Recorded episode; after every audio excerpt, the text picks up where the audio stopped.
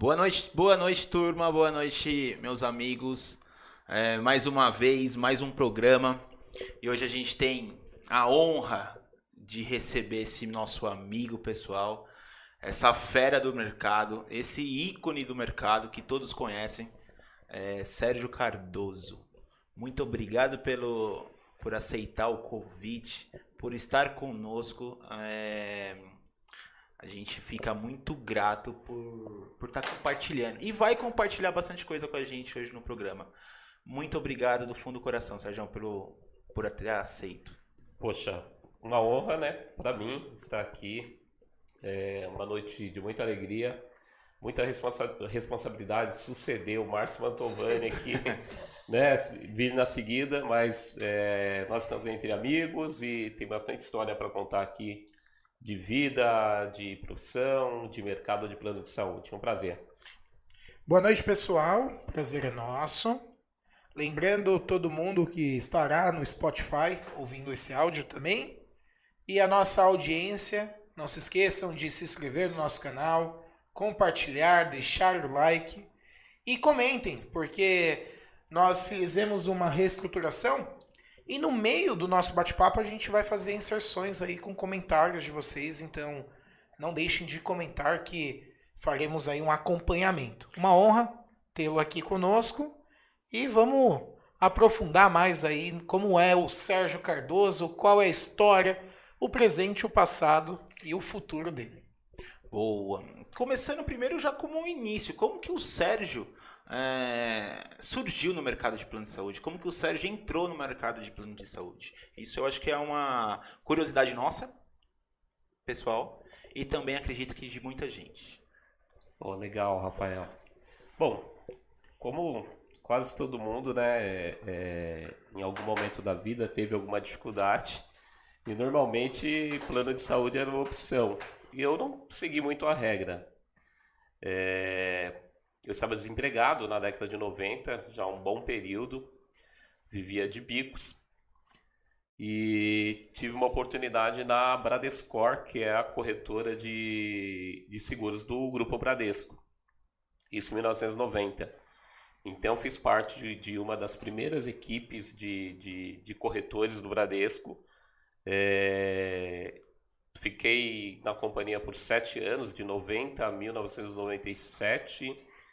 É, e aí, plano de saúde é aquela, né? Uma vez que você entrou, você não vai sair mais.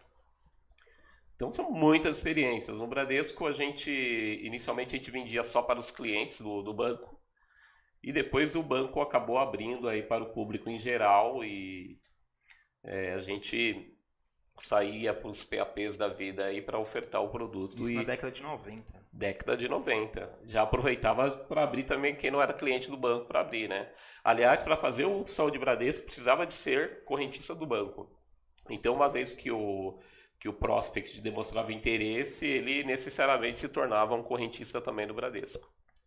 Meio que uma venda casada, né? Ele tinha que ter na, um, um, o prospect, então, ele tinha que ter uma conta vinculada ao próprio banco para ter a, a, opção de ter um, um plano na de verdade, saúde. ele só poderia ter o plano o de seguro, saúde. Era uma na condição. real, era a condição, Condição. mediante ao, a, a ser correntista. Bacana. Então, iniciou aí na necessidade, começou a trabalhar junto ao Grupo Bradesco, então, né? Um dos pioneiros, fundadores, po- podemos dizer assim, desse segmento seguro com a venda do PAP, lá da Bradesco, aqui em São Paulo, não? Olha, eu acho que o Bradesco não foi pioneiro, não, tá? Tiveram outras seguradoras, né? A própria é, Sul América também já, já atuou é, com corretoras, né? Que, que tinham profissionais que faziam PAP. E tinham também outras, Brulife, né? Nós tivemos grandes salões de vendas é, em São Paulo, Golden Cross, é, mas foi na década de 90 foi uma novidade, né? É um player importante que está aí até hoje. É uma das principais companhias seguradoras de saúde, né, do nosso segmento. Rô, Legal. esquecemos, sabe do quê? Do nosso presente. O presente Hum. mais especial que a gente. é, que foi feito com muito carinho para dar pro nosso convidado. Sérgio, isso aqui foi feito com muito carinho, muito amor para te entregar. É um presente, uma lembrança simples, tá? Mas é uma lembrança. Confesso que eu estava ansioso aqui, viu? Deixa eu abrir? segurar aqui pra você. Pode, pode abrir.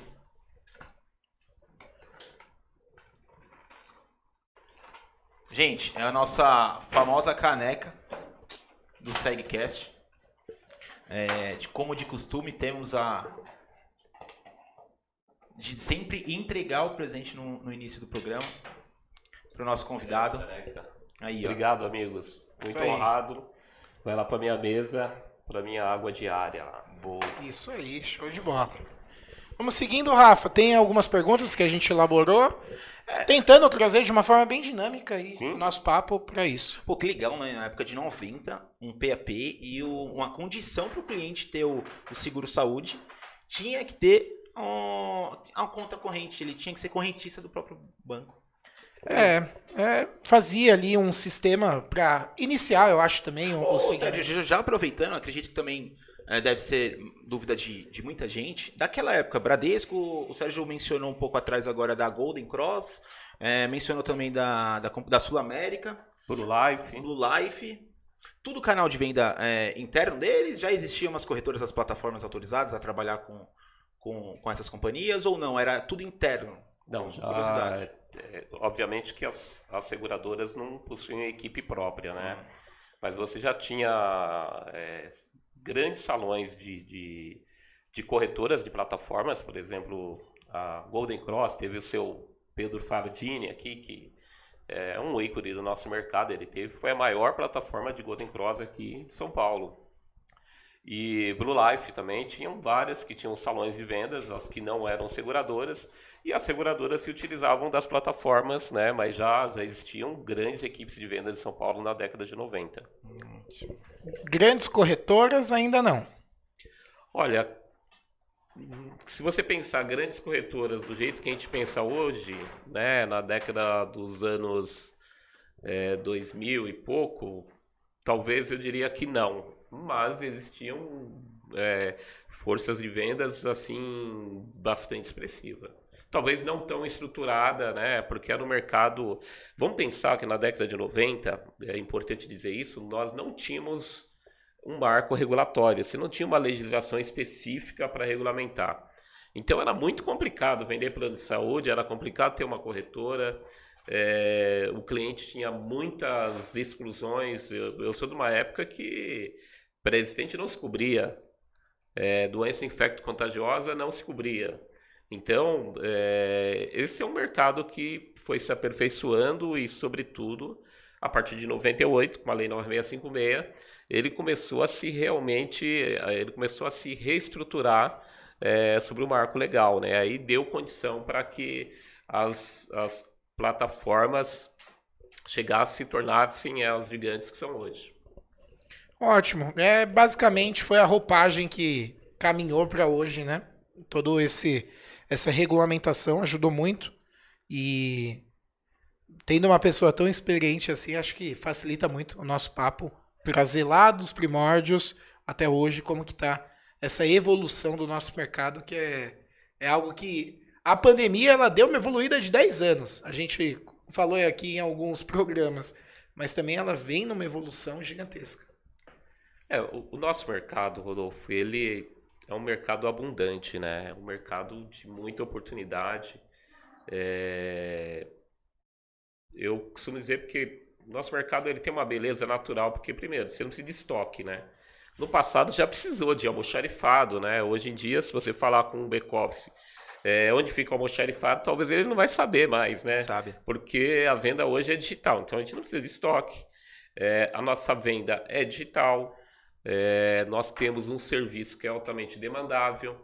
É, é, eu diria que esse mercado ele amadureceu muito, sobretudo na, nos últimos cinco anos aí, né? Acho que o corretor que tem mais tempo aí de mercado, ele testemunhou uma mudança, uma transformação do, do mundo do plano de saúde é, analógico, do papel, né? A gente até falava, brincava, né? Pô, o cara é pastinha, o cara é papeleiro, e para, para a versão digital. E esses são os, os desafios atuais, né? Se adaptar a, a algo que está em mudança constante. Porque o mundo digital é, é muito diferente. É, hoje ele é assim, semana que vem já mudou. Né? É, hoje você pode mandar um WhatsApp para o cliente, fazer um upload de uma proposta. Daqui a pouco você tem uma lei que de repente pode. É, você vai ter que se reinventar novamente. A gente está com a lei geral agora de proteção de dados, que como é que você vai transacionar documentos pelo WhatsApp? Né? Então, a gente está aí num, num, processo vivo de mudança, de transformação, mas que eu acredito que para o bem, né? A gente vai conseguindo cada vez mais uma, uma eficiência, uma eficácia aí nos processos e, e a gente vai poder focar realmente no nosso negócio. Uma segurança, né, também. É, ela está trazendo isso. Muitas falsificações, muito documento é, se passando por alguém, as fraudes, então é, ajuda, mas a gente vai ter que se adaptar novamente a mais uma mudança. E o corretor profissional de alta performance, ele é esse cara. Tá se reinventando, se moldando as novidades, as atualizações que o mercado está trazendo para a gente. Isso mesmo, as atualizações. É bem importante ele estar tá sempre atualizado, bem informado, ir atrás da informação, procurar saber e entender para conseguir atender o cliente dentro Sim. das regras hoje da, das nossas leis.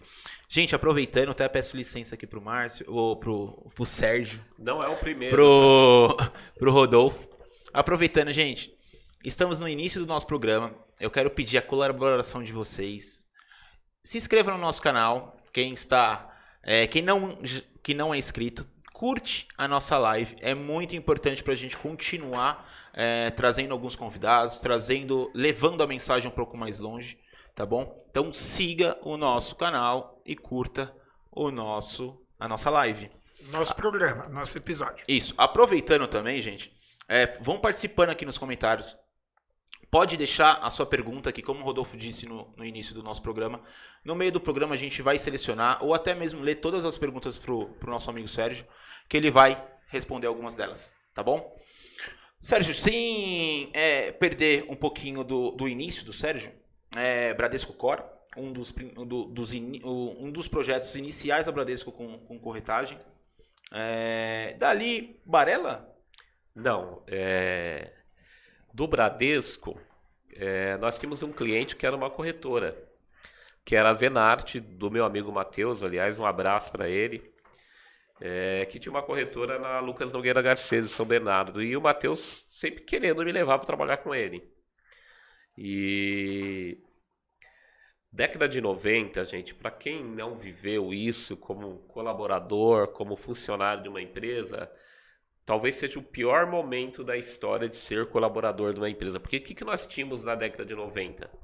Nós tínhamos o chamado fenômeno da globalização. O que, que é isso?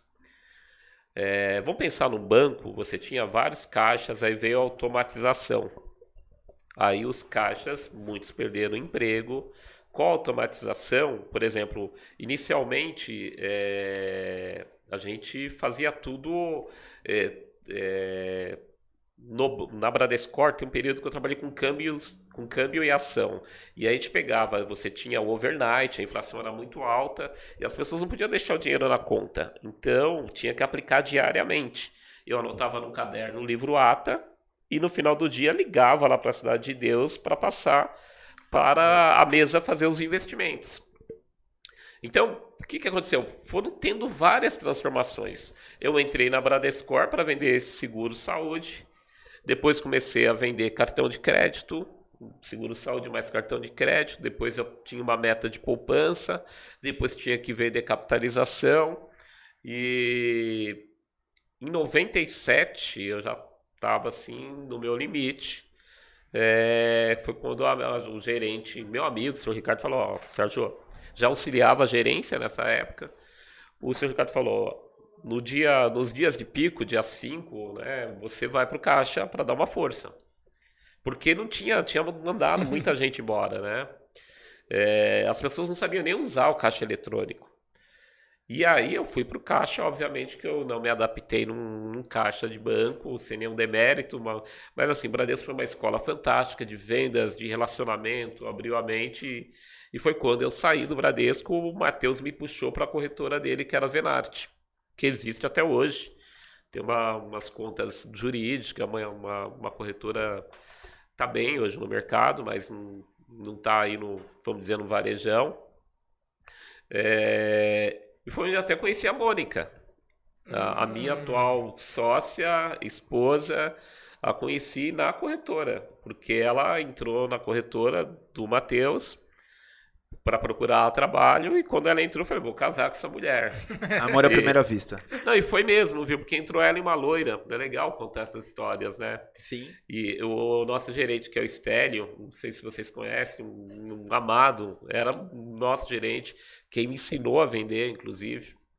É, outro, outro produto, sem ser o Bradesco, né? É, ele tinha marcado uma entrevista e subiu uma loira e uma morena. A morena era a Mônica. Eu falei, eu vou casar com essa morena. Nossa. Aí já abracei, né? Falei, o estéreo contratou, eu é, peguei uns panfletinhos, mandei fazer uns carimbos, comecei a carimbar, a gente ficava carimbando panfleto e depois ia panfletar. Né? Para quem também não é dessa época, né? Como que se fazia a venda antigamente? É, você tinha o PAP, e mas você tinha que a, sua estratégia de marketing basicamente era o panfleto.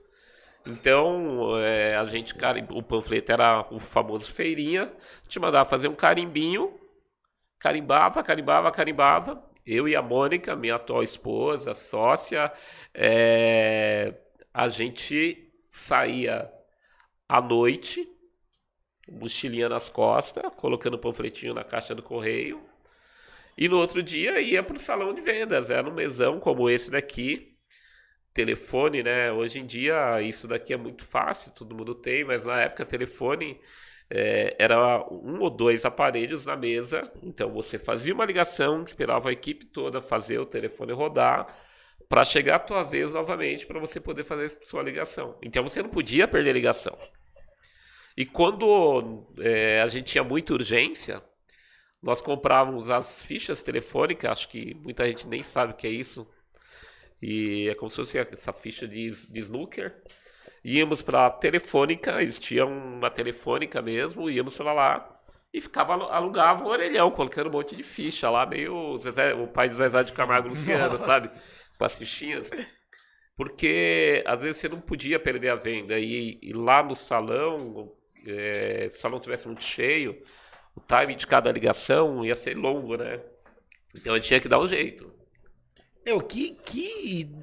É legal você falar isso porque muita gente não tem essa noção de como era a prospecção do cliente. Panfletava à noite, chegava de dia, aguardava a vez ali na, na rota, rotação, rotatividade dos, de um celular para todo mundo, e muitas das vezes ficava naquela tensão se eu não conseguir falar, ou se eu falar a linha cair, eu vou perder a vez e vai. E, meu, que doideira, hein? E aí conheceu a Mônica lá. E o tempo, Sérgio, de, de ligação? Tinha? Para hum. você estar tá, é, na sua vez? Quando o telefone estava na sua vez, você tem um tempo de, de ligação nessa época? Não tinha um tempo especificamente, mas nós tínhamos vários fiscais, né? Todo mundo estava ali. Então, próximo. Os próprios Sim. vendedores é, eram os fiscais. Era um processo autorregulatório. é, nós tínhamos que nos policiarmos, porque, meu, se eu é, ficar muito tempo, claro, seu colega percebia se você realmente estava falando sobre sim, a venda, sim. né? De repente era uma prospecção um pouco mais quente, eles eram mais tolerantes, né? Agora a prospecção fria, que é aquela lá para buscar mesmo, é, você tinha que ser muito ágil, porque é. você fazia duas, três ligações, se não tivesse êxito, ia ter que abrir mão do telefone, né? A gente, celular, foi aparecer também na década de 90, aqueles tijolões, mas eram muito caros, né? Era, era um investimento naquela época, assim como o telefone também. Então, o marketing bom mesmo era é, panfletar, no nosso caso, à noite. Eu e a Mônica, a gente panfletava muito à noite para ir no outro dia para colher as ligações. E o PAP. E, e PAP é um dom, né? Você tem que... Tem gente que tem uma dificuldade maior, né? Eu fiz muito. A Mônica não gostava muito, não. A Mônica não era uma pessoa de, de, de, de PAP, não. Mas no telefone ela, ela arrasava e até hoje é, é uma das melhores profissionais de vendas que eu já conheci assim nessa vida. Ah, não vale esse elogio, né? Ah, Eu tenho, eu, eu tenho que dizer, fazer esse elogio, porque senão eu não entro em casa, né? Mas, mas deve ser. Não, brincadeira, ela, Deve ela é uma- fera mesmo, tá? Ela. sim, sim. Mônica, assim, mais pra frente, talvez a gente vai ter oportunidade para falar. Ela, ela desenvolveu uma técnica de vendas é, que eu até fiquei de compartilhar com meus amigos.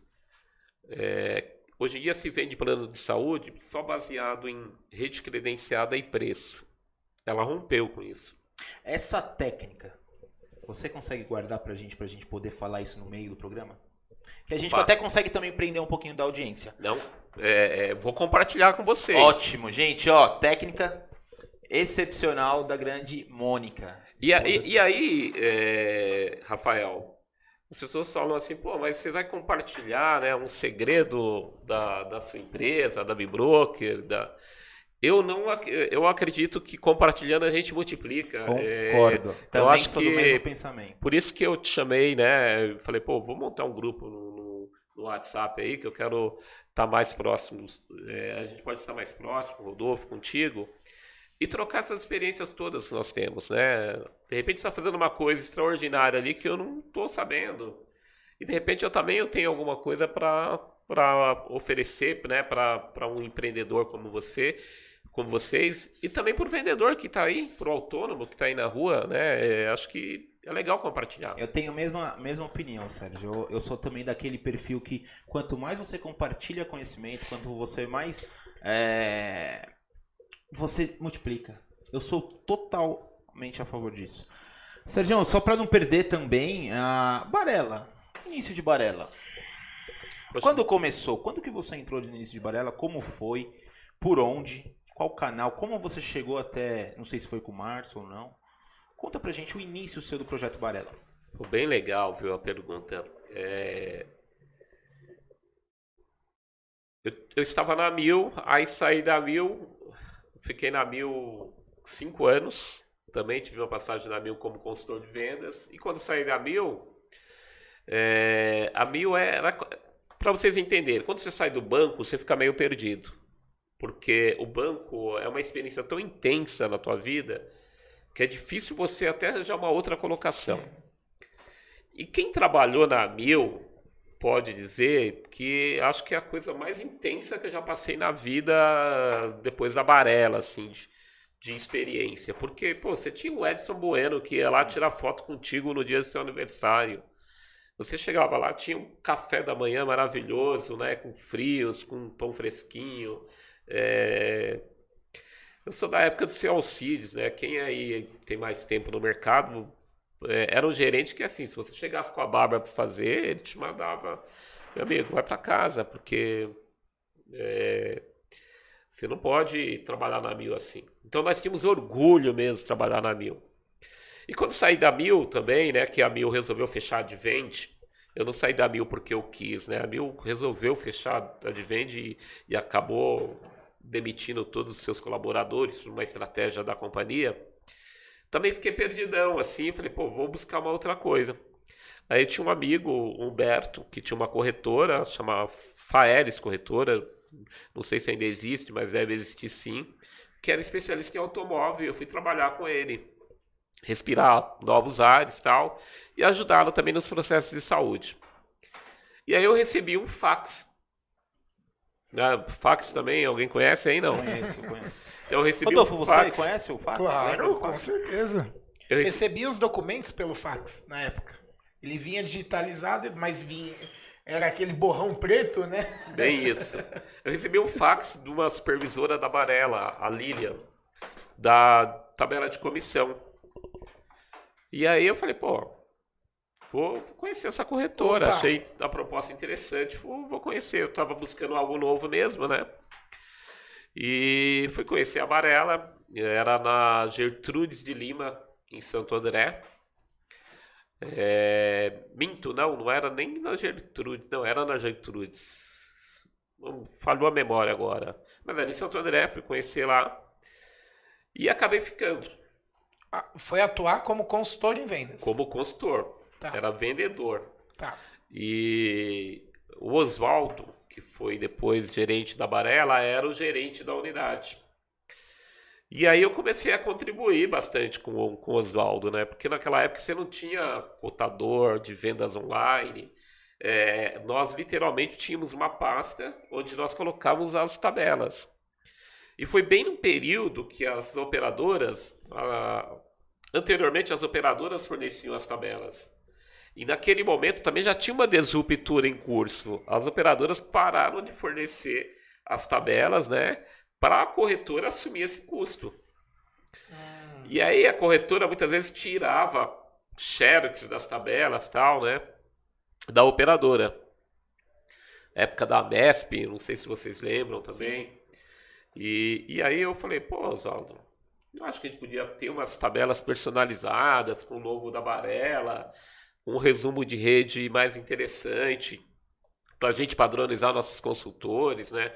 Que não seja é, cópia. E aí a gente ter, todo mundo ter umas pastas iguais, enfim. Eu comecei a dar muito palpite lá na Varela Santo André. E o Oswaldo, acho que gostou do que ouviu e marcou uma reunião comigo numa sexta-feira à tarde. Eu fui lá. Quando eu cheguei, estava conversando com o Oswaldo, entrou o Márcio. Márcio Mantovani e falou: Você que é o, que é o Sérgio? Eu falei: Sim. Falou: Vamos conversar.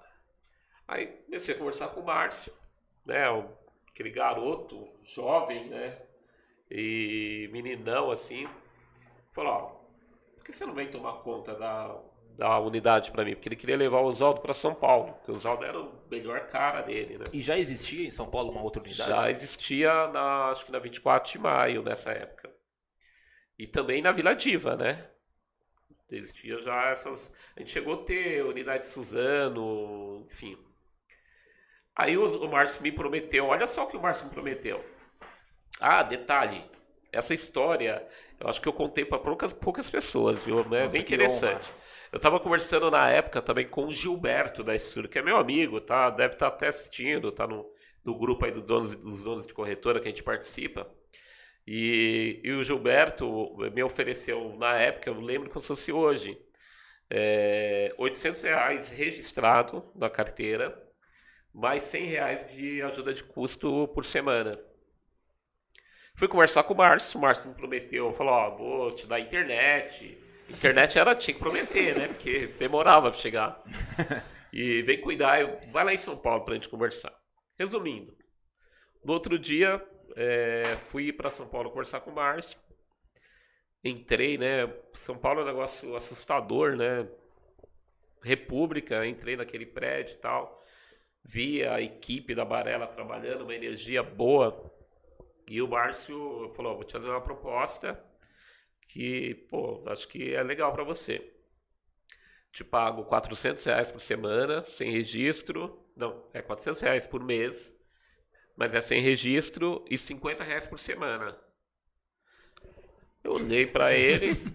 A metade. É, informal, né? É. Eu olhei para ele e falei, topo. Uou. Topei na hora, assim. Disse, a, a Mônica tava super empolgada, né? São Paulo, meu. O cara deve ter saído daqui com 1.600 de salário e e, e uma porque ajuda tem, de custo poderosa, Porque né? tem uma proposta de 800 e com uma ajuda de custo de 50. Exatamente. E, e, e o empoderamento de São Paulo. E, é. Essa Isuri era 800 registrado com Isso. 100 por com semana. 100 por semana. Mais o variável, né, sobre vendas. É, mas essa proposta você já tinha. Já a Mônica tinha, já sabia. Já sabia. Aí eu desço da Barela lá e ela falou, e aí? Fechei, né? Fechei com o Márcio. Ela ficou toda, pô, vamos comemorar, né? E como, quando você vai ganhar? Eu falei, ó, é 400. mas é sem registro e 50 mais, por semana. Mas é sem registro. Rapaz, quase que eu apanhei dessa. Era minha namorada. Ela, você é louco e tal, né? Aí que tá o mistério. Ela falou, mas por que você aceitou essa proposta? Eu falei, porque eu vi futuro nessa empresa. E eu estava certo, Rafael. É, o Márcio tinha um brilho nos olhos, né? Que acho que tem até hoje. Uma vontade de fazer algo diferente. E eu falei, eu vou crescer com essa empresa. Muitas vezes você que está aí, que é colaborador de uma corretora como a nossa, Às vezes o profissional fica lá sendo funcionário, né? Eu falo muito isso pro meu time. Eu não preciso de funcionário. Eu não quero funcionário. Eu quero gente que vista a camisa, sabe? Que pense como dono. E eu fui para Barela para ser dono da Barela. Eu pensava como dono da Barela. Você confundiu aqui me chamando de Márcio. São muitas pessoas. Isso aconteceu muitas vezes na minha vida. É, até entrevistas, é, por exemplo, no blog do corretor, é, o meu amigo Emanuel, porque a gente se parecia muito, eu estava muito afinado com a empresa. Eu queria muito que aquela empresa desse certo. Nunca me comportei na Barela como colaborador, como funcionário. Eu me comportava como dono, mas não na arrogância de ser dono do propósito, né, de querer cuidar, de querer fazer acontecer, de ver que o, né, a pessoa que está lá no comando era uma pessoa que queria o bem dos colaboradores, que ajudava as pessoas, enfim. Acho que esse é o grande segredo, o grande é, motivo que fez eu ir para Varela. Nesse, nesse, no nosso programa anterior que a gente recebeu o Márcio, ele deixou muito, ele enfatizava toda hora isso. A gratidão pelas pessoas certas que o cercaram no momento de um início de uma barela. É, você, ele usou muito o, o seu nome, te agradecendo. Sim. Isso tudo que você está falando linka. É, o Márcio é muito generoso, né? Até mandei uma mensagem para ele assim, foi, você foi muito generoso comigo, com todas as citações e agradecimentos. Na verdade, tinha um time fantástico, né? De, de comercial, ADM e Márcio era um estrategista. Eu, eu, eu sempre disse eu, eu acredito assim, ó, para as coisas acontecerem, um executivo bom, ele tem que ter um sonho, inicialmente, ele tem que, é o que eu chamo de executivo nível 4, ele tem que ter capacidade de liderar pessoas, dominar minimamente processos, se ele não dominar totalmente os processos, processos a gente aprende, mas o fundamental, capacidade de executar aquilo que o seu líder pensou em fazer. É, o que mais falta é pessoas para executar. E eu não discutia muito com o Márcio, porque, meu, o cara é um, é um crânio. Quando ele falava, vamos fazer isso, vamos fazer. É, teve histórias aqui que ele, ele até contou, que falou, poxa, no melhor momento da Barela, quando eu sentei na cadeira, que estava confortável, dois andares, 500 corretores, Sérgio, vamos desmobilizar tudo isso. Eu falei, está louco? Falei duas vezes. Ele falou, não. Falei, não, não tô louco, não. Qual que era a opção que eu tinha? Pegar minhas coisas e ir embora ou acreditar, confiar no meu líder?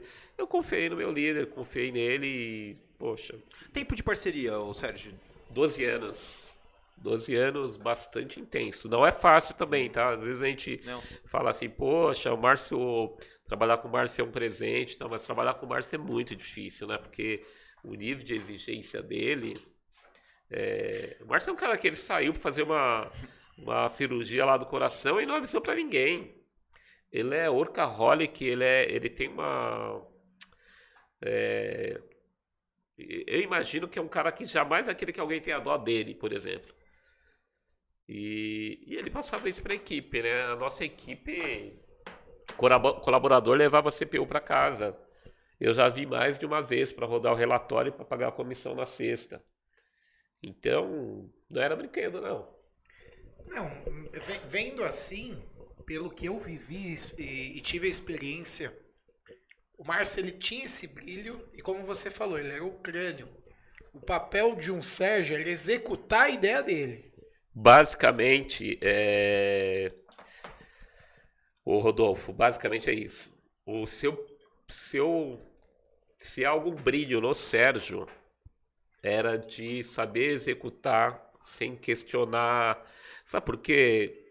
Vocês têm as empresas de vocês. Vocês fazem um planejamento estratégico.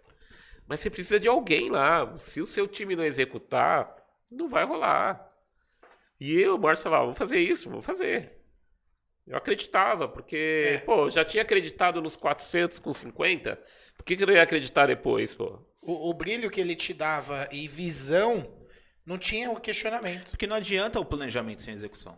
Não, não roda, não dá, o, não dá a liga. Bom, e ao sair, o Sérgio da Barela? Percorreu umas outras corretoras. Isso em que ano foi a saída da Barela? Foi 2000, até trouxe uma colinha aqui, Boa. ó, para não 2015. 2015 foi a saída da Barela, que provavelmente foi na fusão da Barela, não? Foi.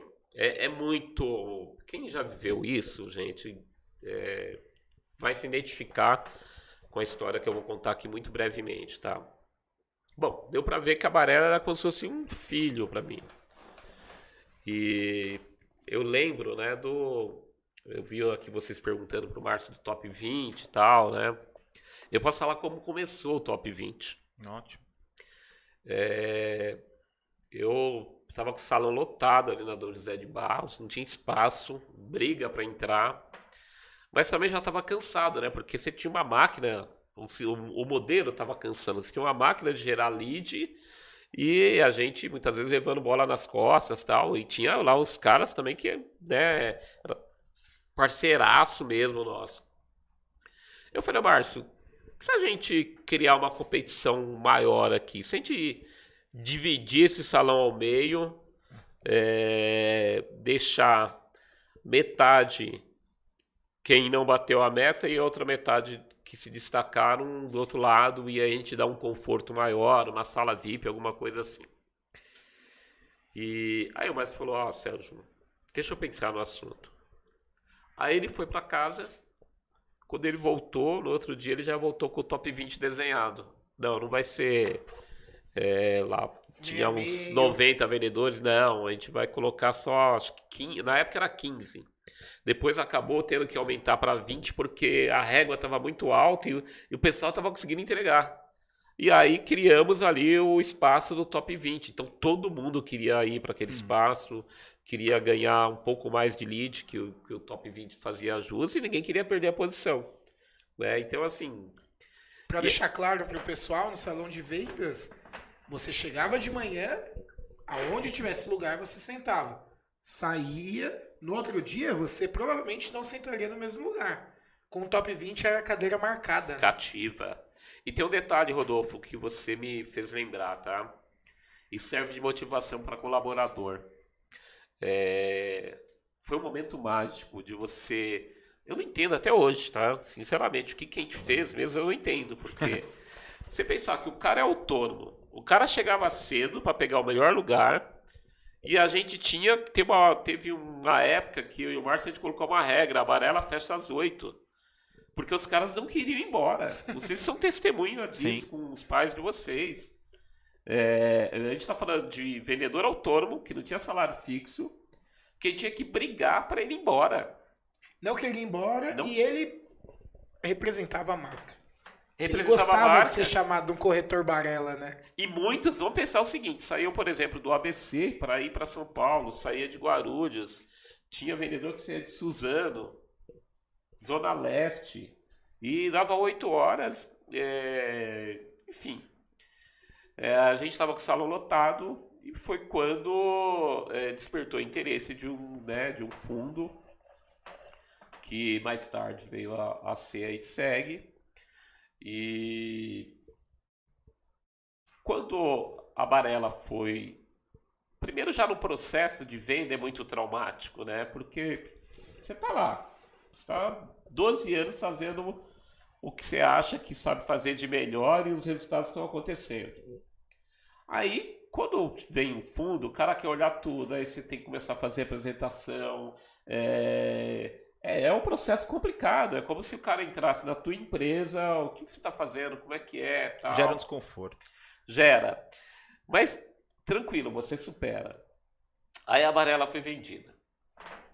Quando a Barela foi vendida, gente, o Sérgio ele entrou em crise.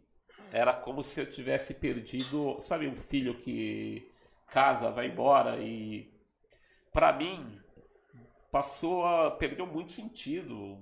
Perdeu o brilho a cor do mercado. E olha, eu tava com um salário magnífico, ganhando uma grana é, que eu nunca pensei que ia ganhar na minha vida. Só que nasceu meu filho nesse período. O Eduardo nasceu e eu saía de casa muito cedo. Chegava em casa também tarde. Ele estava dormindo, né? Pela manhã também estava dormindo. E aí eu só ia ver meu filho mesmo. Ele, na verdade, nem me conhecia direito. Ele me via no final de semana. Porque vocês sabem que trabalhar na Varela não era.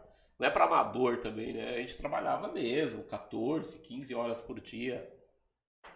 E aí eu comecei a pensar muito na vida. Eu falei, olha, acho que a gente também tem que entender que o ciclo começa, termina. Eu sabia que se eu ficasse na ITSEG, é... eu ia ter que me reinventar para um ciclo que talvez eu não dominasse tanto e que talvez eu não, dá, não contribuiria tanto e em algum momento eu poderia entrar numa rota de colisão com, com a gestão, enfim. Mas houve uma proposta de permanência, Sérgio. Houve, houve. Bom, primeiro houve uma indignação total do Márcio. Né? Falei, como, pô? Tô preparando para você sentar na minha cadeira. E já conversei com o Tomás, que era o presidente, né? E a gente vai fazer uma transição tranquila tal. É... Aí ele falou, fica dois dias em casa aí, pensa, uma se... não, deu uma semana, não, deu uns dois dias. Pensa e depois Márcio você volta. te dar dois dias, só É. uma semana não. É, Tem uma história curiosa, porque eu voltei depois e tava assim, eu não tava mais, não era mais a minha Varela, entendeu? E voltei e falei, não, Márcio, eu tô realmente decidido a sair e tal. Chorei pra caramba. Falei, entrar na sala do Márcio, que era meu brother, meu chefe, meu, sabe, o cara mais que especial na minha vida. É, e falar que, poxa, a gente não vai mais caminhar junto. É, aí ele ficou, comunicou o Tomás e o Tomás falou, ó, falar pro Sérgio vir aqui na Faria Lima. Aí eu fui na Faria Lima. É uma das coisas que o Márcio, até hoje, ele fica um pouco chateado comigo, porque o Tomás é um cara muita, muita experiência de vida, né? Ele falou, ó, Sérgio, cara, eu entendo. Eu lembro do olhar do Tomás, olhando pra mim, falou, Sérgio, eu entendo você. Seu filho nasceu, você tá ganhando bem, é, mas é uma ilusão, tá? Você acha que você não tem patrimônio ainda para para poder voar. Você tem que ficar com a gente, tal. Tem muito projeto aí para ti, e tal. Então é o seguinte, pega uma semana, desliga o, o celular, vai descansar. Quando você voltar a tua decisão, a gente vai respeitar e tu vai ser amigo para sempre. Pô, o cara era presidente lá do, do, Do grupo. Do, do grupo, do fundo. Do fundo não, né? Da, da holding. Quando eu cheguei e falei isso pro Márcio, o Márcio falou, pô, pra você, pra mim você não deu muito tempo, agora pro Tomás dá uma semana, né? Eu Falei, Márcio, o cara me fez refletir na vida, de repente eu posso estar errado, né? Uma semana pode mudar a minha cabeça. Eu peguei a Mônica, fomos pro Vale dos Vinhedos, ficamos lá uma semana, é, curtindo, tomando uns vinhos e refletindo também na vida, né? Em tudo. E, enfim, resultado, voltei e falei, não, eu quero realmente ter uma experiência nova na vida, acho que um ciclo de 12 anos é, e encerrar esse ciclo de uma forma vitoriosa, saber parar também é legal. Com ótimos resultados, É, então- ótimos, ótimos trabalhos. Legado, né? O legado tá aí. é, E aí resolvi realmente seguir outro rumo. Não, é. Ouvir você, assim, a gente até fica meio sem palavra, O porque. brilho, o brilho no olho do Sérgio. É. Quando o Sérgio começa a falar um pouco da Barela, o brilho, assim, a gente que tá bem próximo aqui, gente, a gente, eu particularmente consigo enxergar aqui um brilho nele quando ele começa a falar da Barela, até mesmo da saída, impressionante. Vestir a camisa de uma empresa hoje em dia tá muito difícil. Não, e tratar ela como se fosse sua. O que ele falou, É. esse insight tem que é, ficar bem claro para a turma, porque se você vier com a ideia de colaborador, não, não vai adiantar. E o brilho que. Até o case que a, a foi, e o Márcio falou muito disso, foi graças às escolhas que ele teve. Então o Sérgio foi uma peça fundamental para ter o crescimento da Barella, que foi. E, então é, é muito gostoso de ouvir. Não sei se vocês estão com essa sensação, mas está gostoso de ouvir é, o- essa história de vida, esse caminhar, essa trajetória aí. Hoje, falar um pouquinho do presente de, de Sérgio. Sérgio, hoje na- tá à frente da Bibruker. Falar um pouquinho hoje do seu, da sua corretora, né? É, junto com a sua esposa, que a gente também não pode deixar sempre de mencionar, Mônica, Mônica Cardoso? Mônica Sim. Cardoso. Show. E qual é o diferencial de vocês? que vocês enxergam? O ponto de. a chave da venda? O que, que vocês hoje estão trabalhando? Então, Conta pra gente um pouquinho do Abibroker. Do seu presente. o que eu acho legal dizer é o seguinte, né? É, é- é muito legal você perguntar, e, e, obviamente que eu vim aqui para contar um pouco a história da minha vida, do, do meu negócio também. Mas assim, eu acho que todos nós temos uma história bonita para contar. E a gente precisa um pouco superar essa fase romântica e ter agora uma entrega, né? Uma outra entrega, porque senão a gente fica só nas nossas histórias e, e a Terra não para de girar, né? Ah, A Bibroker ela já existe há cinco anos. E no início eu pensei em ir para o varejo, ser uma plataforma de vendas mesmo, trabalhar com vendedor autônomo. Mas aí eu comecei a refletir, será que eu vou não vou estar fazendo mais do mesmo? E aí tem tanta gente boa. Como que o Sérgio, né, um cara que tem uma experiência de, de executivo de mercado, vai competir com, com um empresário é, de uma grande plataforma, por exemplo, de vendas lá em São Paulo? Será que eu vou ter é, bala para isso? É, e eu acho que o mercado também já estava carecendo de, de, um, né, de um sopro novo. Falei, não, vou deixar né, os meus amigos lá, a Serra, a LPX, é, né, a, a Via Corp, eu vou deixar os meus amigos fazerem um trabalho, já estão fazendo um belo trabalho, e eu vou tentar buscar né, no, no meio disso tudo, porque quando eu saí da Varela, É, é, é, essa linha, esse gap aí que a gente não pode perder. A saída da Barela antes da, da Bibroker. É, então, foi muito legal, porque quando eu saí da Barela, eu não montei a Bibroker. Eu saí da Barela, eu montei uma loja de vinhos, porque que eu queria? Qualidade de vida. E, né, eu falei, vou montar uma loja de vinhos, montei um bistrô próximo da minha casa. É, no início, curti pra caramba, enfim. Mas aí eu percebi também que comecei a trabalhar à noite, também, e a rentabilidade não era lá aquelas coisas. É, quem trabalha com plano de saúde vai Não comparar com outro mercado. negócio. Aí ve- veio a crise cambial, crise econômica, então o dólar subiu, o poder aquisitivo caiu. Como é que você vai consumir vinho importado? Resumindo, não foi para frente a, a loja de vinhos, né? Eu só levei estoque para casa, óbvio. Né? Como um bom degustador. E, e aí eu recebi a visita de dois amigos nesse período. Aliás, dois amigos. Um é o Mauro Rodrigues. É, um abraço para ele aí, meu brother. E o outro foi o Marcelo Reina. É, e aí foi lá tomar um vinho. Na verdade, foi me convidar para trabalhar com ele lá é, como diretor comercial na, na Brasil Health. Fui para Brasil Health, conseguimos fazer um bom trabalho lá, um, aninho que a gente ficou lá, a gente conseguiu sair da 7 de abril, fomos lá para Marquês de Tu, é, bastante gente boa também, consegui levar lá para Brasil. É, depois ainda fui para a Public também, no período que a Public estava sendo comprada pela April. E aí, esse processo todo, eu fui entendendo algumas coisas. Poxa, difícil, né? Você. Eu sou muito grato a todos eles, tá? Ao Marcelo Reina, ao Leandro Sandor, a- ao Mauro Rodrigues, ao Leandro Elias lá da Public. Mas eu, eu entendi que existe uma dinâmica que é muito cruel nesse mercado com o gerente comercial, com o diretor comercial. Que você leva, sabe, os profissionais e depois que os profissionais já estão lá, você olha, você passa um custo. É, e, e eu acho que é até um erro de mentalidade isso daí, porque essas empresas, elas, assim como o Márcio fez com a Amarela, deviam querer mais, mais e, e crescer mais, sabe? E eu já tive meses na Amarela que eu recebi 1.700 reais que eu não batia meta, mas eu já tive meses que eu recebi 35 e foram muitos meses. Então, assim, combinado não é caro, né? E, e, e, e o Márcio, por exemplo, é um cara que adorava pagar. Olha, pode falar qualquer vendedor da Amarela. O Márcio ficava feliz em pagar.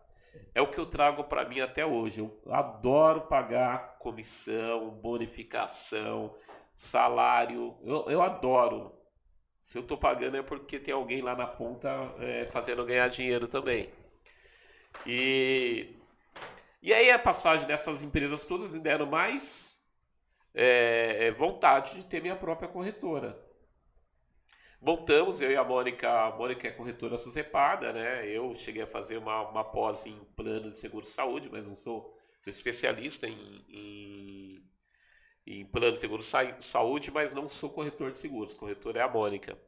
Montamos a Bibroker e na época a gente tinha até uma parceria muito forte com a Brasil Health. A, a Bibroker, ela no contrato social é Brasil é, Life. Por quê? A minha ideia era que o Marcelo Reina comprasse a Bibroker e a Bibroker fosse um braço de seguro de vida. Enfim, acabou não acontecendo. Hoje é, é, é... Que isso já era, eu me lembro muito bem, um, um diferencial que você sempre abordou do seguro de vida. É, é, nunca eu, foi bem visto, eu né? Eu queria falar sobre isso aqui pra gente, mais à frente, pra gente não morrer muito na praia. Mas aí, assim, hoje está no contrato social Bibroker, é nome de fantasia, e ficou o Brasil Life como corretora. E como que a gente atua hoje, o Rodolfo e Rafael? É, a Bibroker ela não é uma corretora. É uma, nós somos, costumo dizer que nós somos uma corretora boutique. É, hoje eu não quero ter assim um salão com um monte de vendedor, até porque a pandemia nos ensinou muita coisa. Mas eu já tinha isso em mente há tempo. É, eu quero. O que eu busco na Bibroker é rentabilidade. A maior rentabilidade com o menor risco possível. E quanto mais gente você tem na operação, mais risco você tem. É, então hoje a Bibroker ela trabalha com o quê? Eu tenho uma meia dúzia de, de corretores autônomos que são não são corretores autônomos, são meus amigos, são meus irmãos que assim é, entregam para mim de graça. E, e eu tenho nossos consultores CLTs. Então hoje a gente tem um modelo de, de, de, de venda que não tem nada de inovador, né? o modelo de constituição da corretora não tem nada de inovador.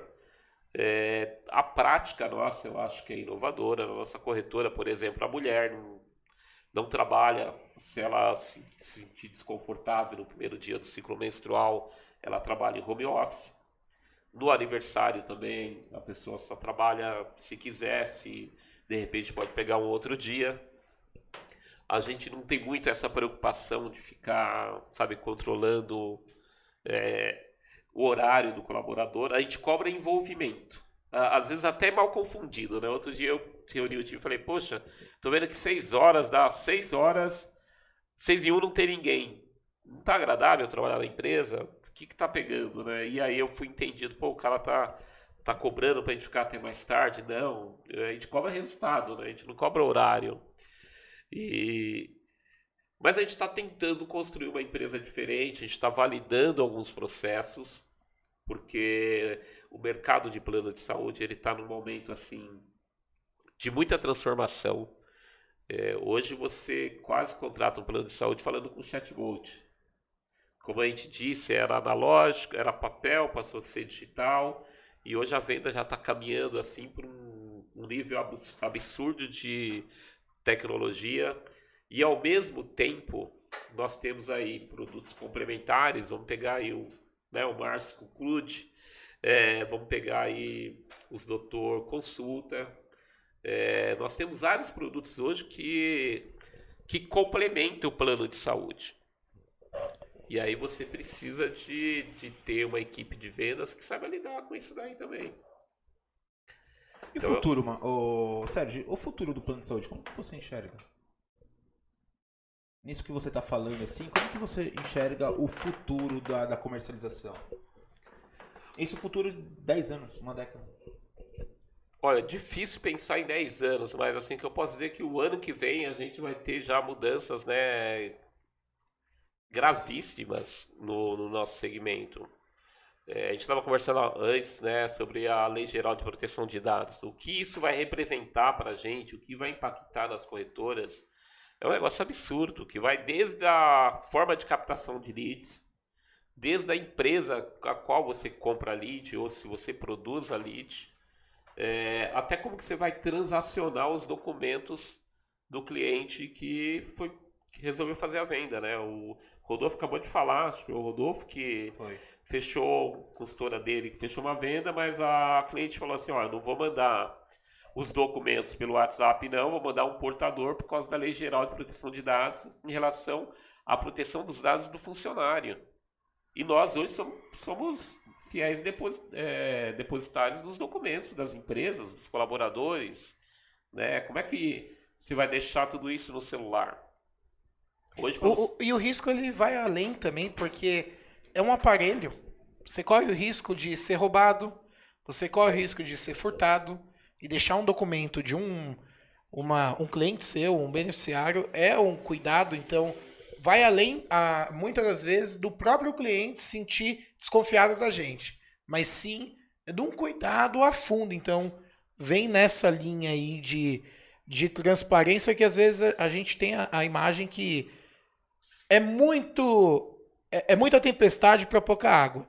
Mas se você for ver a fundo, tem embasamento. Faz sentido. É, Rodolfo, a multa é, é com base no faturamento. Então, assim, É. a multa é pesada. É, Não não dá para brincar aí. O que pode gerar uma multa? Um cliente que se sentiu de alguma forma é, desprotegido ou que você não cumpriu a lei. Vamos lá, você de repente é pego no bafômetro. Não importa se você tomou é, uma lata de cerveja ou um copo de uísque. É crime, né? Você tomar álcool e dirigir. É, então, assim, a gente vai ter que se adaptar. Então, respondendo, Rafael, o futuro do plano de saúde, é, a gente está no meio de um processo de disruptura total. Eu acho que o plano de saúde, de alguma forma, ele vai ter que sofrer uma certa desregulamentação, é, até porque o nível de, de, de concorrência de produtos complementares, é, de produtos similares, né?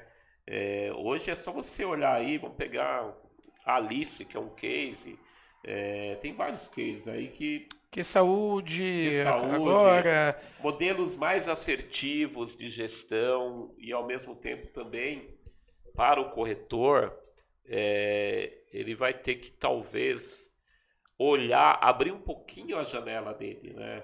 É, me vem muito na cabeça o case da Kodak, né? A Kodak quebrou porque ela achava que o negócio dela era vender filme e não percebeu que estava vindo a máquina digital. Então eu acho que a gente tá, tem que estar com um pouquinho mais de foco no cliente e deixar talvez assim o plano de saúde é lindo, é maravilhoso, é rentável, mas assim a, a minha próxima eu, eu- acredito, tá, que o, o consultor de plano de saúde, aquele que fica lá na, no nosso escritório com ar condicionado e a gente fica lá tentando motivá-lo a bater as metas, eu acredito que esse consultor, no futuro próximo, ele vai ser um representante comercial externo. É, o Márcio falou aqui do case da Stone, eu acho que é isso. Porque como que você vai captar lead? Como é que você vai falar pelo WhatsApp? E ao mesmo tempo, uma frase do Márcio que foi impactante aqui é que o cliente, o prospect que está lá, está carente de, de receber alguém também. Tem gente, hoje eu estava com uma dificuldade, o consultor fez uma venda e o cliente não sabia preencher a declaração de saúde digitalmente. Até os clientes vão ter que se prepararem. É, aí a minha back-office fez um vídeo, mandou um vídeo para ele com passo a passo, tal. A gente fez uma produção para explicar para o cara como que ele ia contratar o plano de saúde dele. Veja só, não é só o consultor, não é só o corretor, é até o cliente. Muda todo mundo. Todo mundo tem que se transformar, como você falou. E pegando o gancho, me veio na cabeça total essa esse primórdio que teremos que voltar, como o Márcio comentou, como você abordou agora, é o, o futuro, mesmo a gente não percebendo que é o mais tecnológico.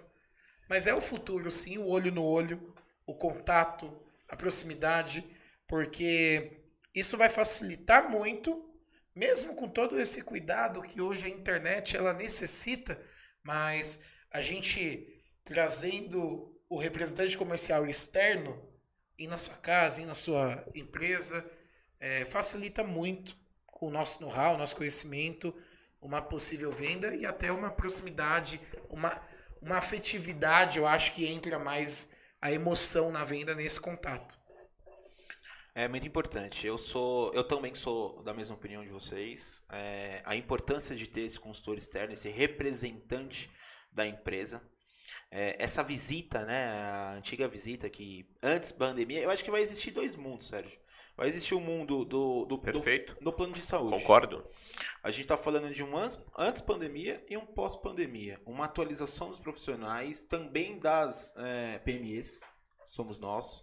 É, essa a lei geral também está vindo muito forte aí para para nos para também deixar o, o, cliente seguro e tanto o, o, empre, o, empresário também, porque tomamos os maiores cuidados que tem é, com os documentos dos nossos clientes.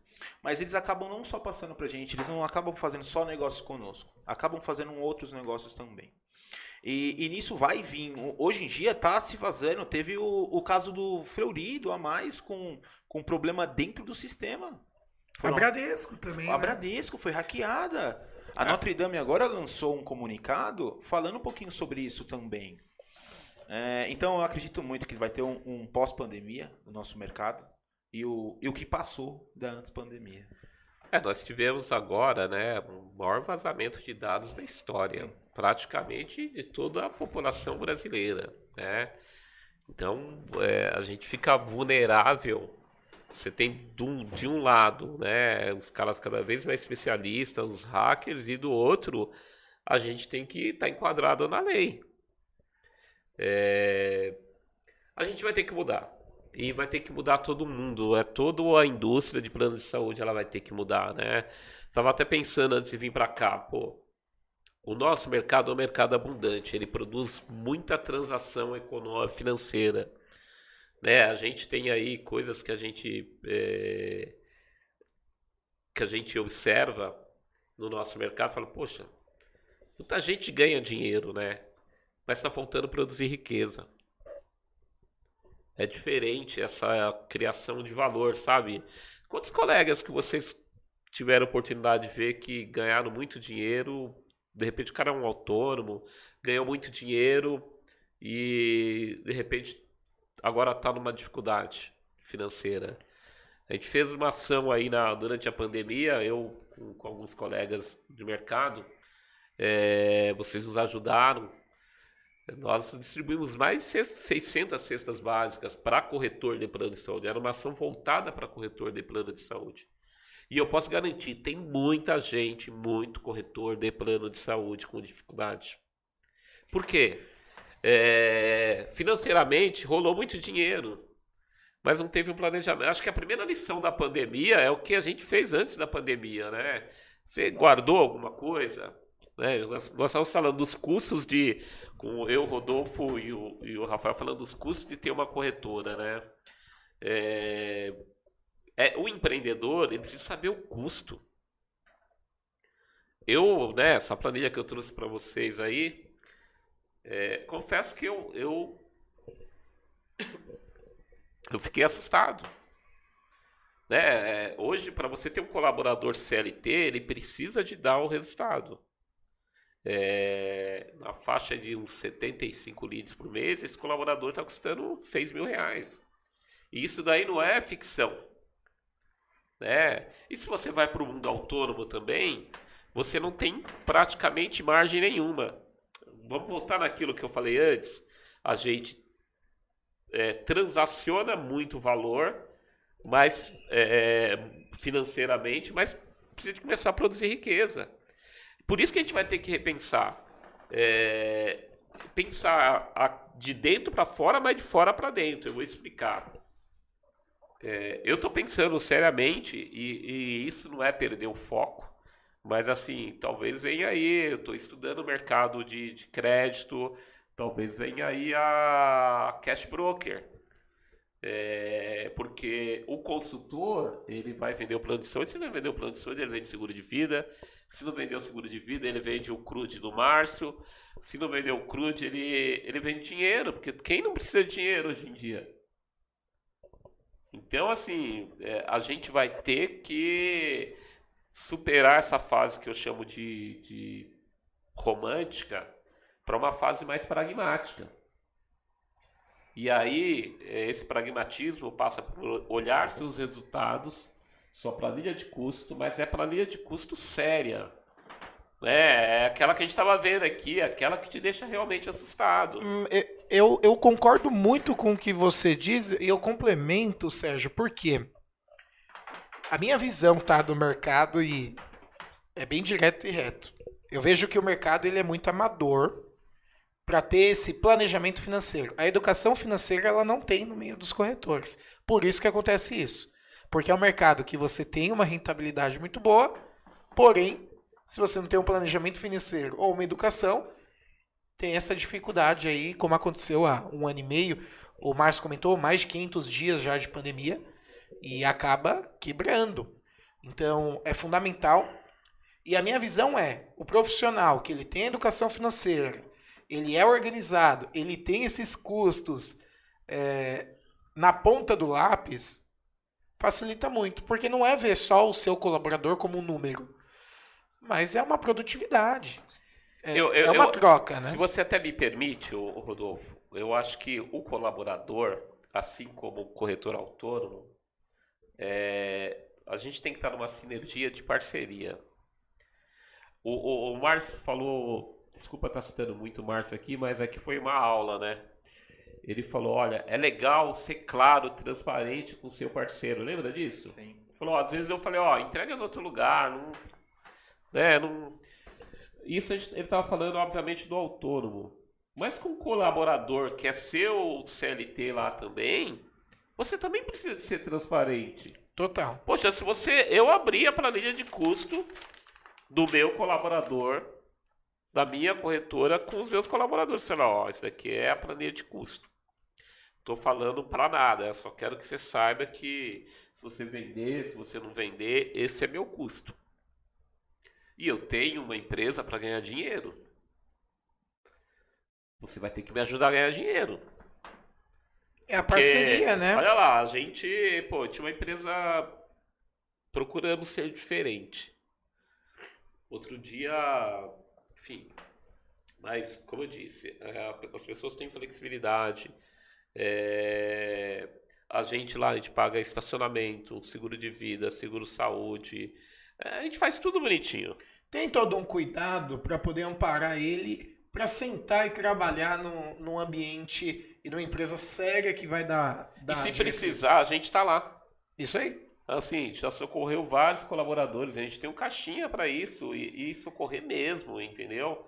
Agora, ele tem que ter claro que ele não é um funcionário, que ele não pode ser um funcionário, porque se eu tratá-lo como funcionário, eu vou tratá-lo tratar como custo. Agora, ele tem que entender o, o, grau de responsabilidade dele nesse processo. Total. Ma ganha, matou, ganha. matou a conversa. Ele tem que ter um brequeiro. Falar, ó, eu, lá eu falei com eles. Eu falei, olha, tem que vender acima de é, pelo menos 5 mil, 4, 5 mil, porque para conta fechar, para ser gratificante para mim. É, o break-even é óbvio que é um pouco menor, mas assim, tem que ser gratificante para a gente assumir o risco como empreendedor também, né? Mas acho que é isso. Se tiver bem pactuado, se o jogo tiver claro com o seu colaborador, com o seu parceiro comercial, é... e a gente também tem que estar tá preparado para a mudança o autônomo, ele vai meio que. É, eu adoro autônomo porque são meus. Assim, tudo que eu tenho na vida eu devo aos autônomos, tá? É, mas o autônomo ele já passou por tudo, ele se adapta muito facilmente e, e passa muita dificuldade. É, porque ele tá nessa maré. Agora, o CLT, ele tem uma dificuldade maior de desruptura. Por exemplo, ele vende plano de saúde fala, agora você vai vender é, dinheiro. Não, dinheiro, pô, fui contratado para isso. Ó, você vende plano de agora você vai vender seguro. Não, seguro de vida, não vou perder meu tempo com isso. É, é, é um negócio tão simples. E ao mesmo tempo, a, a talvez essa tradição é, do Estado getulista, de todo esse acabouço aí da, da, da, da consolidação das leis de trabalho, colocou uma cultura é, muito paternalista nessa relação. Eu acho que esse jogo tem que ser mais aberto. E eu não sou contra os direitos dos trabalhadores, não. Pelo contrário, eu, eu não apoiei essa reforma trabalhista. Eu estou falando de política do jeito que ela foi feita. Mas é preciso reformar, porque, inclusive, os códigos de, de, de os contratos psicológicos que estão na cabeça do colaborador que está na cabeça do empreendedor. É o que a gente junto. acabou de falar. Porque tem uma visão que nós sempre temos que ver o funcionário não como custo. Porém, o funcionário, como que ele olha para a empresa? Então, se ele quer ser visto como um funcionário, ele vai ser visto como um custo. Se ele está olhando a empresa com uma ideia de estou aqui para somar, eu tô, eu, sou o dono da empresa. O que eu faria sendo o dono da empresa?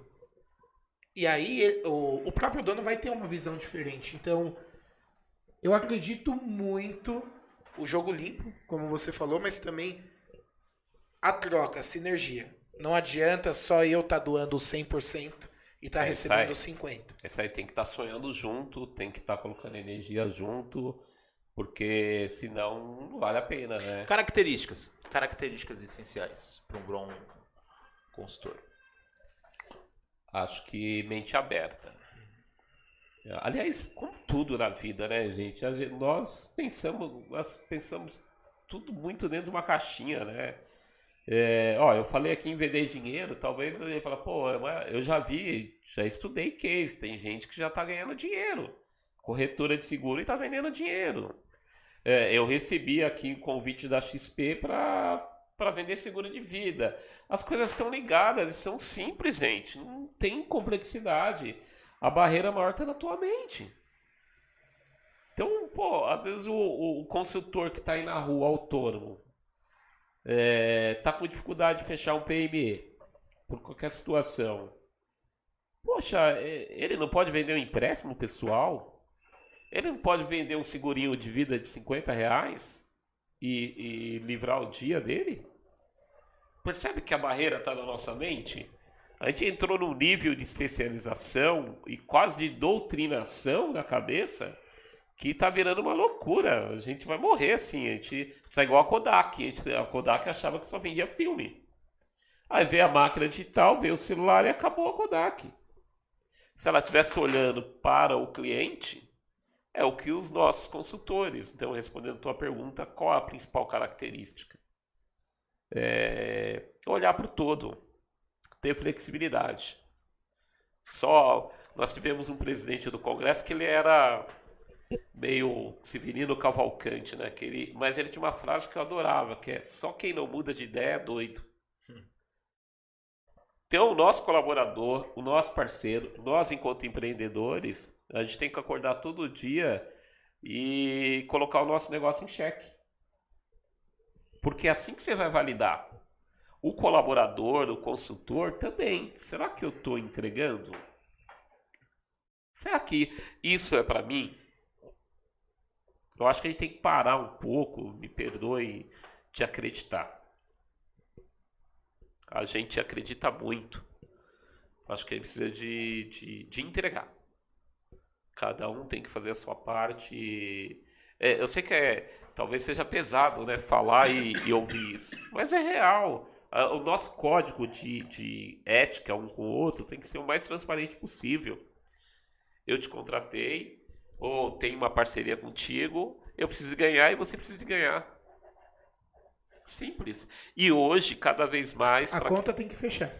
E para que todos ganham, a gente vai ver mais lá na frente que a gente precisa de ter é, uma desruptura mental. A gente tem que estar aberto a tudo que possa trazer rentabilidade para a empresa.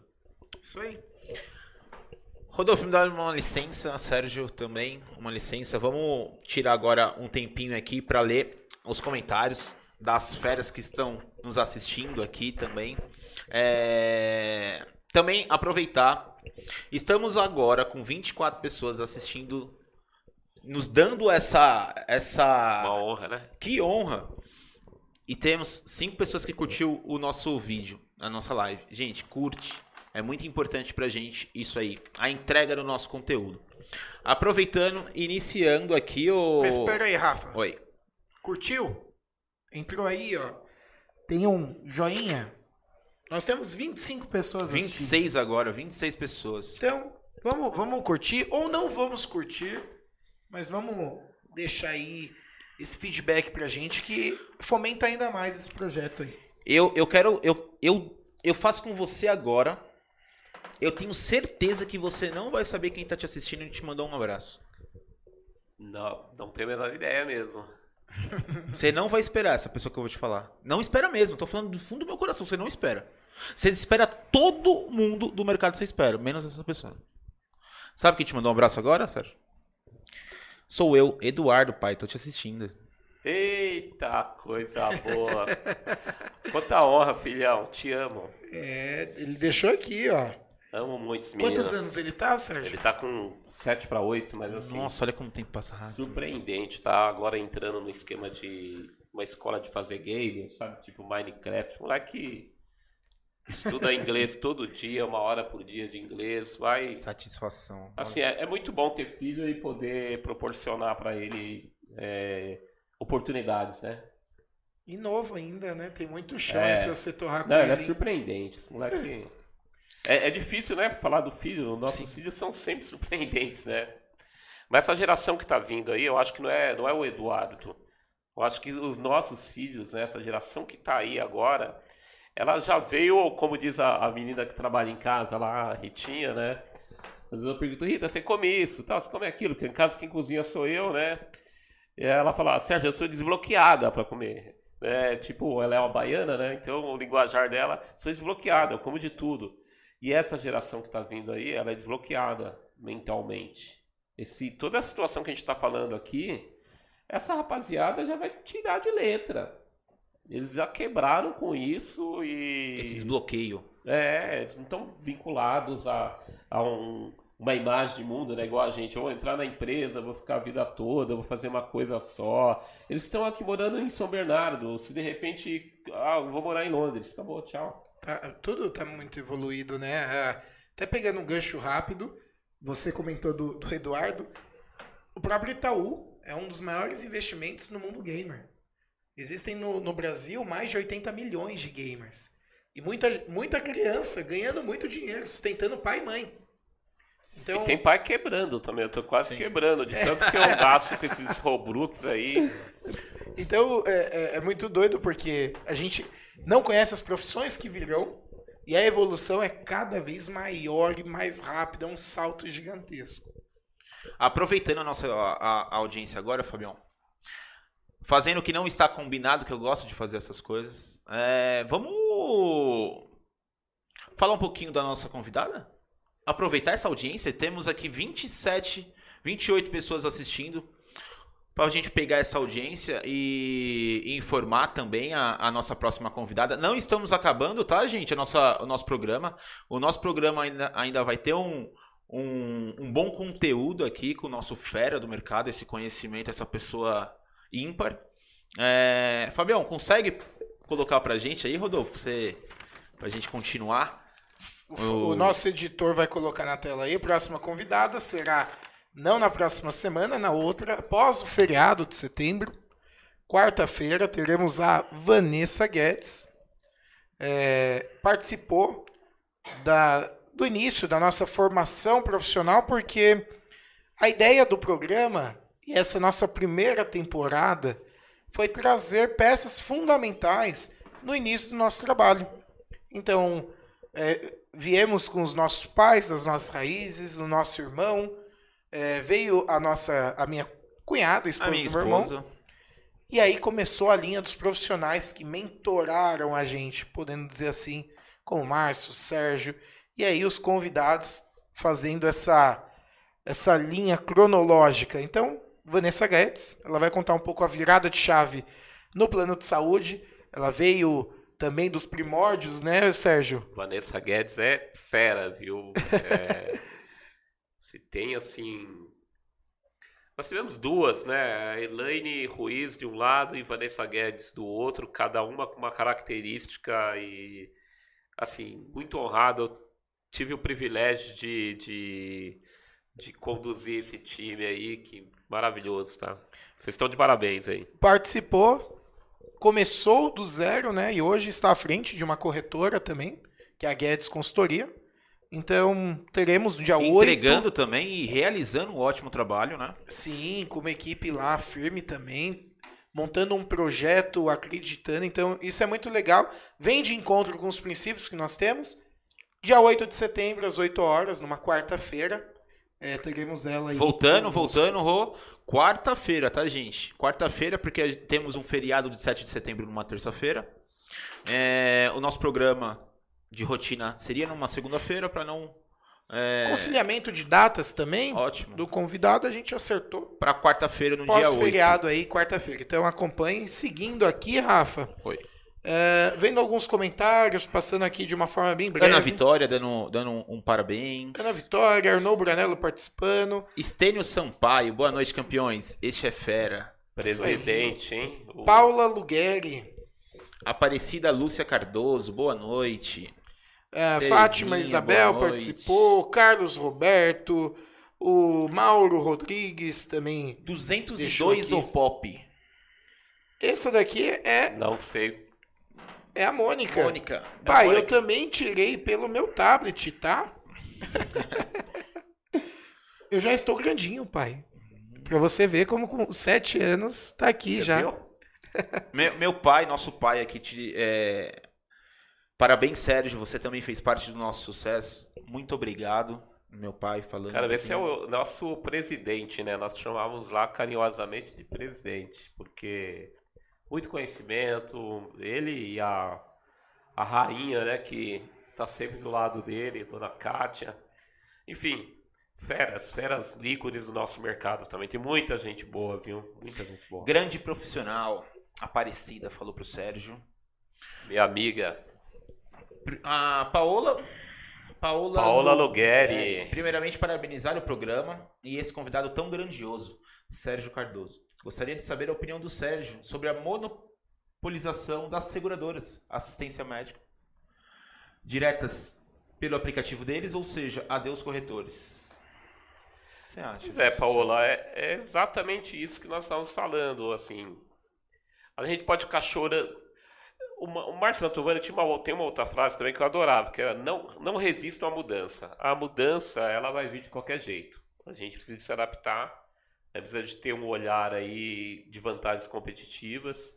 Eu acho que, por exemplo, eu vou falar depois, né, mas um aplicativo de uma seguradora, mesmo de uma venda própria, não tem o modelo de venda que eu tenho.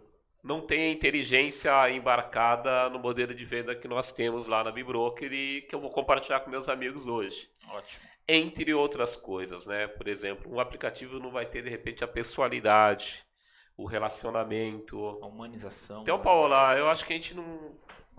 é, a gente não pode ter medo do futuro, não. A gente tem que encarar ele de frente, não resistir às mudanças e, se possível, nadar a favor da corrente. Não, não foi à toa que a venda digital foi um, um- um grande obstáculo para os corretores na época, falando aí de cinco anos, que era um receio gigantesco. Poxa, vai vir um computador aí, vai fazer a proposta, eu vou me perder.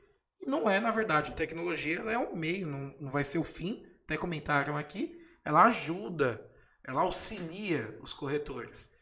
Com todo o know-how, toda experiência, toda é, persona por trás do, do telefone, você vai captar muito mais. Então, eu garanto que a minha corretora não perde uma venda para um aplicativo. Com certeza. Tem alguma E- coisa errada, né? É, é que assim, hoje eles estão indo direto ao cliente, né? Mas um concorrente. Você falou da venda digital quando veio a venda digital. né, A gente, todo mundo pensou, nossa, agora a seguradora, como você falou, vai vender direto. A operadora. Seguradora nem faz, né? Operadora, né? Talvez administradoras. Tem uma grande aí que está jogando pesado. e até contra o corretor. Isso é ruim, né? Porque, enfim. É, mas hoje os problemas começam quando o cliente, o pro, quando o prospect, né, fala eu quero comprar. Quando ele fala eu quero comprar, aí que o problema começa, porque onde você vai encaixá-lo, né? Com tanta regulamentação no plano de saúde, se é uma entidade de classe, se é um PME, se é um MEI.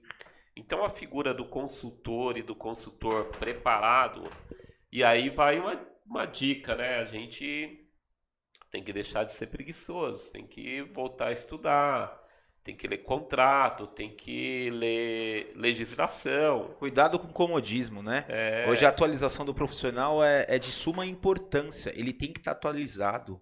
Não pode entrar nesse na, no fantástico mundo do comodismo. Isso não existe. Se ele não estiver preparado, o cliente já chega, o prospect já, já o chega preparado. O cliente hoje ele já está Muitas vezes ele já fez todos os levantamentos, mas. É... Ele está brincando de jogo dos sete erros com você. Acontece. É isso. Tem, tem uma pergunta aqui que ela vem de encontro com o assunto que a gente abordou e é bacana a gente amarrar isso. A própria legislação trabalhista ela vem com essa modificação é, mais PJ, mais prestador. E as operadoras, muitas das vezes, seguradoras, elas vêm na contramão. Fizeram uma pergunta assim: o que você acha da aceitação de prestador dentro de um operador de segurador? É um futuro para uma desregularização, desregulamentação, para facilitar e até estiver mais competitiva com essas, essas tecnologias no, modernas, né? Para não ser redundante. E, que, e que pergunta, hein, Rodolfo? Ó, só para não esquecer também, essa pergunta foi feita pelo nosso grandioso pai, Obrigado, Paizão, por estar compartilhando e nos agregando conhecimento. Ótima pergunta, parabéns, Tênio, por me dar a oportunidade de, de falar sobre esse assunto. Eu acho que a desregulamentação é, do, do enquadramento dos, dos beneficiários, ele já está vindo caminhando pelo individual. Por que, que houve todo esse processo de regulamentação, de enquadramento no PME é, porque tinha muita fraude, né? De um lado e do outro, é, o, o individual, a modalidade individual ficava muito desprotegida, era o consumidor super protegido e a operadora desprotegida.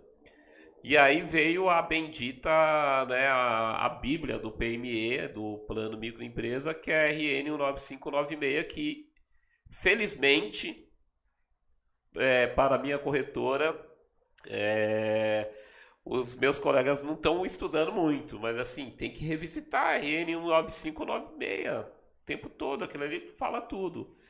E aí, respondendo a tua pergunta, Rodolfo, é, de forma bem direta. A minha não, do Stênio. Do Stênio, desculpa. É, respondendo a pergunta do presidente, é, eu acredito que ela virá, ela tem que vir, porque prestador de serviço, ele não é uma entidade. É, aliás, assim, eu, eu costumo dizer, quem foi o primeiro prestador de serviço que a gente ouviu falar aí? É, que eu saiba, o, o pai de Jesus chamava José. Ele era o quê? Carpinteiro. Ele era CLT? Não. Ele era o prestador de serviço. Então é uma figura das mais antigas e das mais modernas também as relações hoje em dia cada vez mais vai caminhar para a prestação de serviço, porque a, o processo de desregulamentação da CLT já caminha para isso.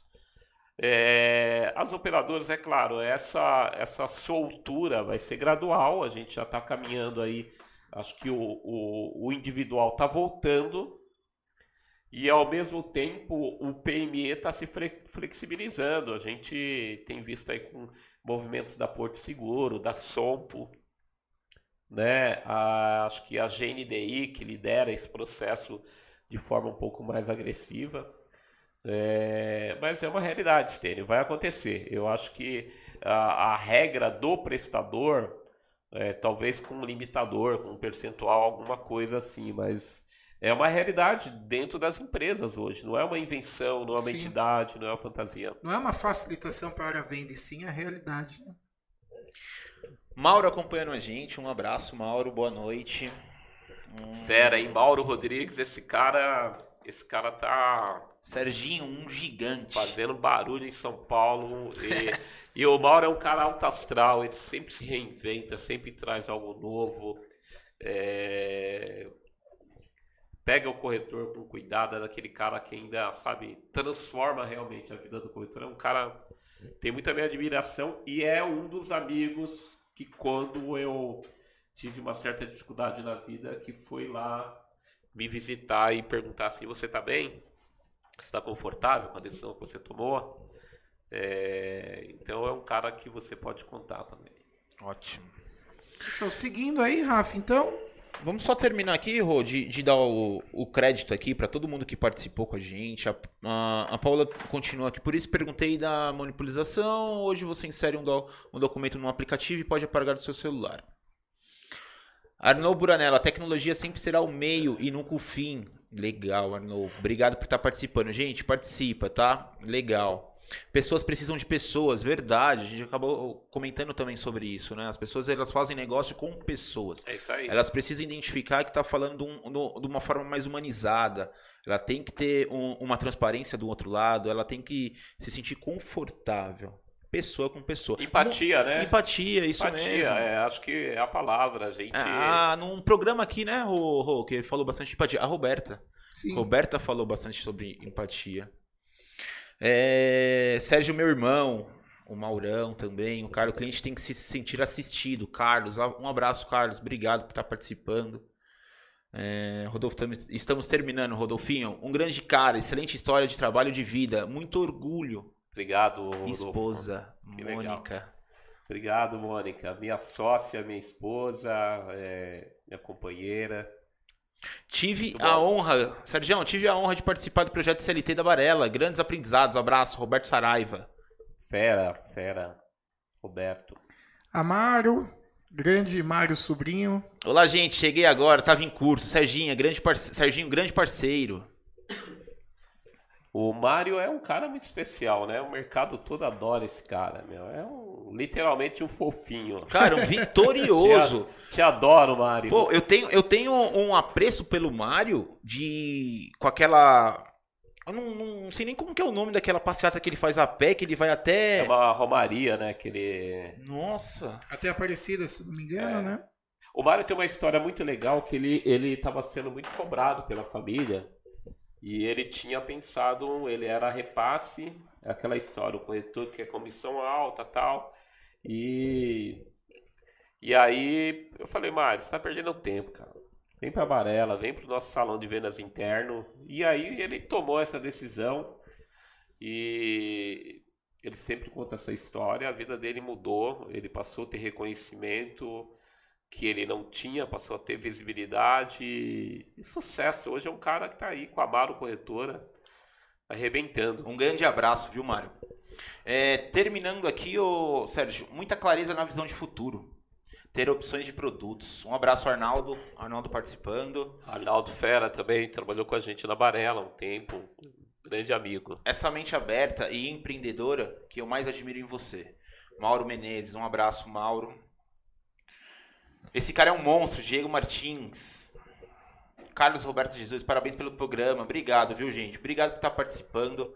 É, é muito importante também, gente. Já aproveita e deixa o joinha, curte a nossa live, que é fundamental. É, dá uma força aí, galera, né? Um projeto bacana, estão aí inteirando, não, não vai machucar não, vai lá, curte, dá um Ótimo. joinha e faz com que o nosso mercado aí esteja em cena com esses dois empreendedores aí, né? A gente é, precisa, precisa dessa visibilidade, né, Rodolfo?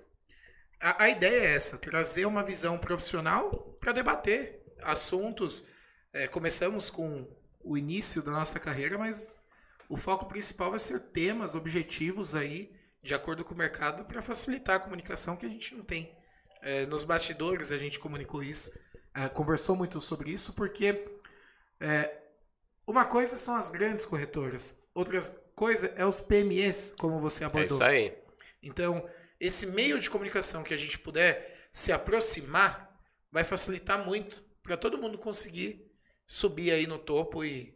e... Só, só nasceu para todos, né? Tem muito espaço para todo mundo. Acho que a gente não concorre, a gente se complementa, a gente a gente troca brilho, né? A ideia é, é compartilhar para multiplicar. A gente não ofusca no brilho de ninguém, a gente compartilha brilho.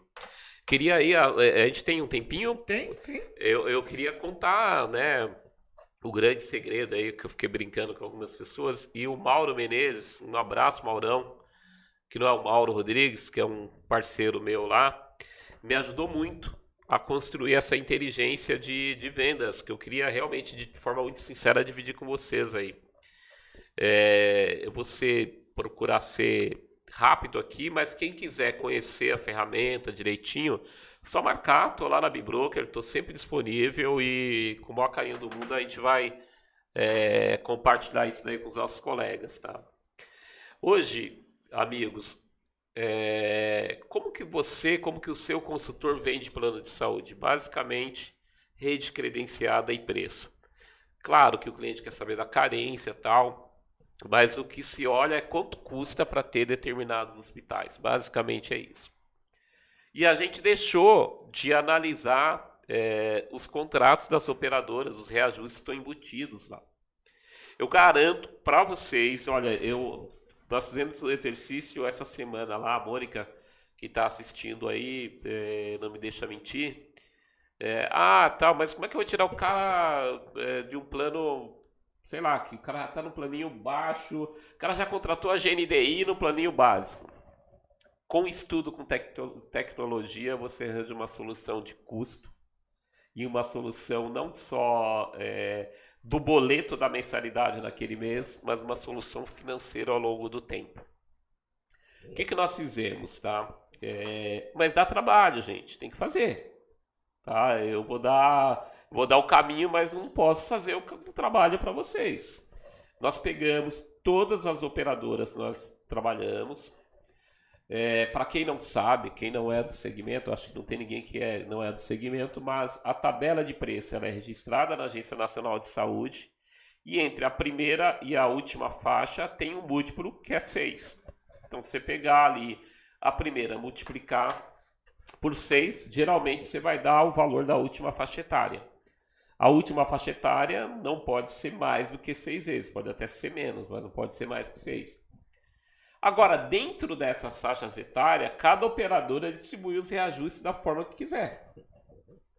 Vou dar um exemplo, salvo engano, se eu estiver errado aí, depois vocês me corrijam, mas acho que a mil, quando a pessoa completa 75 anos, vocês sabem qual é o reajuste?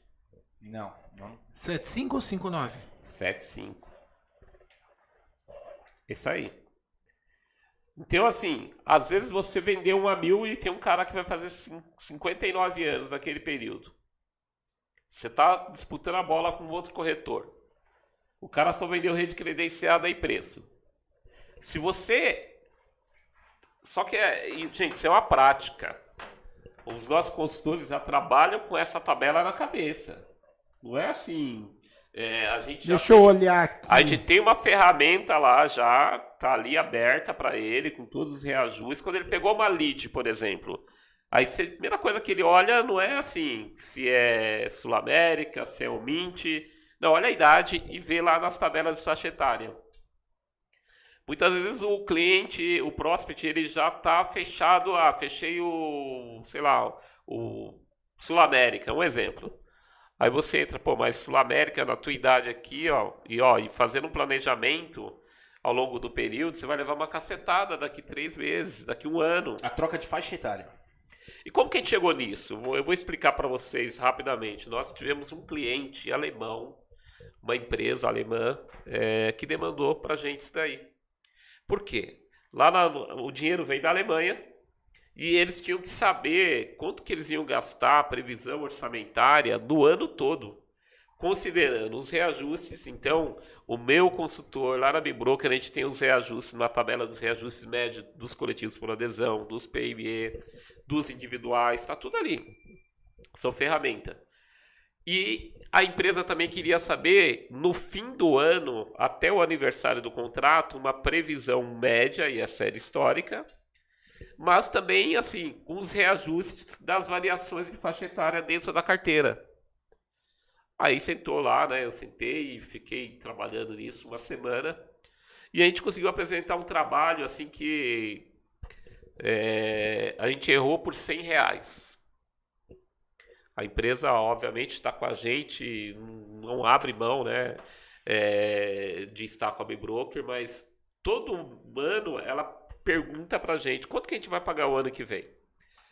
Por exemplo, eu tive dificuldade de fazer uma previsão agora na pandemia e eu fiz três cenários considerando os reajustes porque a gente não sabia qual era o impacto. Então, voltando lá para o processinho da venda, você tem que ter todos os reajustes das operadoras que você trabalha por mudança de faixa etária. Você tem que ter todos os reajustes das carteiras de PME, da carteira de adesão. E aí, gente, é brincar nesse negócio. É... Muitas vezes, né, você vai lá, compra uma indicação, paga caro na indicação, ou você que está aí me assistindo, recebe uma lead cara, é, que no fundo você que paga, e aí você só vai lá, olha a rede credenciada e preço, você não está não tá olhando todo o cenário. E nós fizemos isso lá, uns exercícios, eu e a Mônica.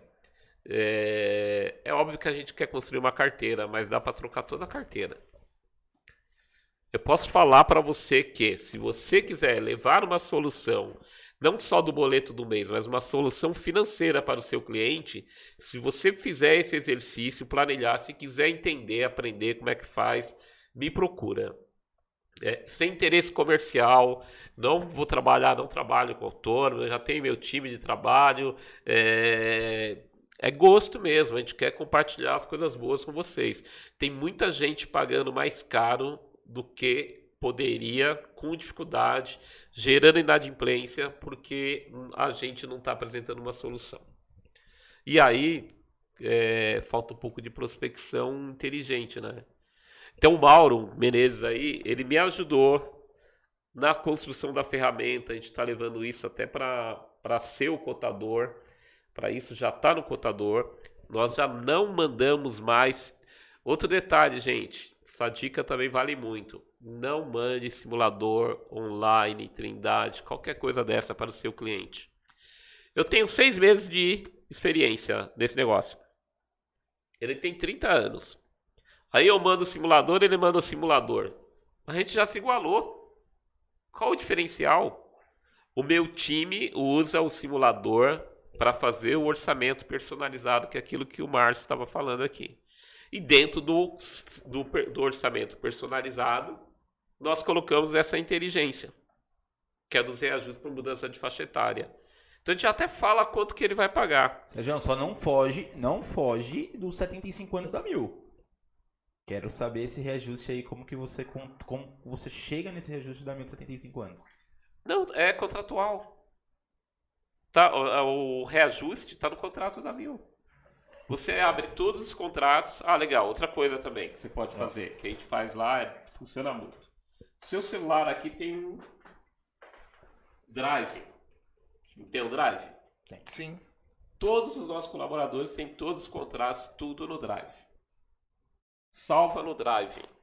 Tá no cliente, tá? Dúvida contratual, reajuste. Tem a, a, as ferramentas, né? O que você está pontuando dos segredos às vezes pra gente é algo tão. É óbvio. Tão é. óbvio, né?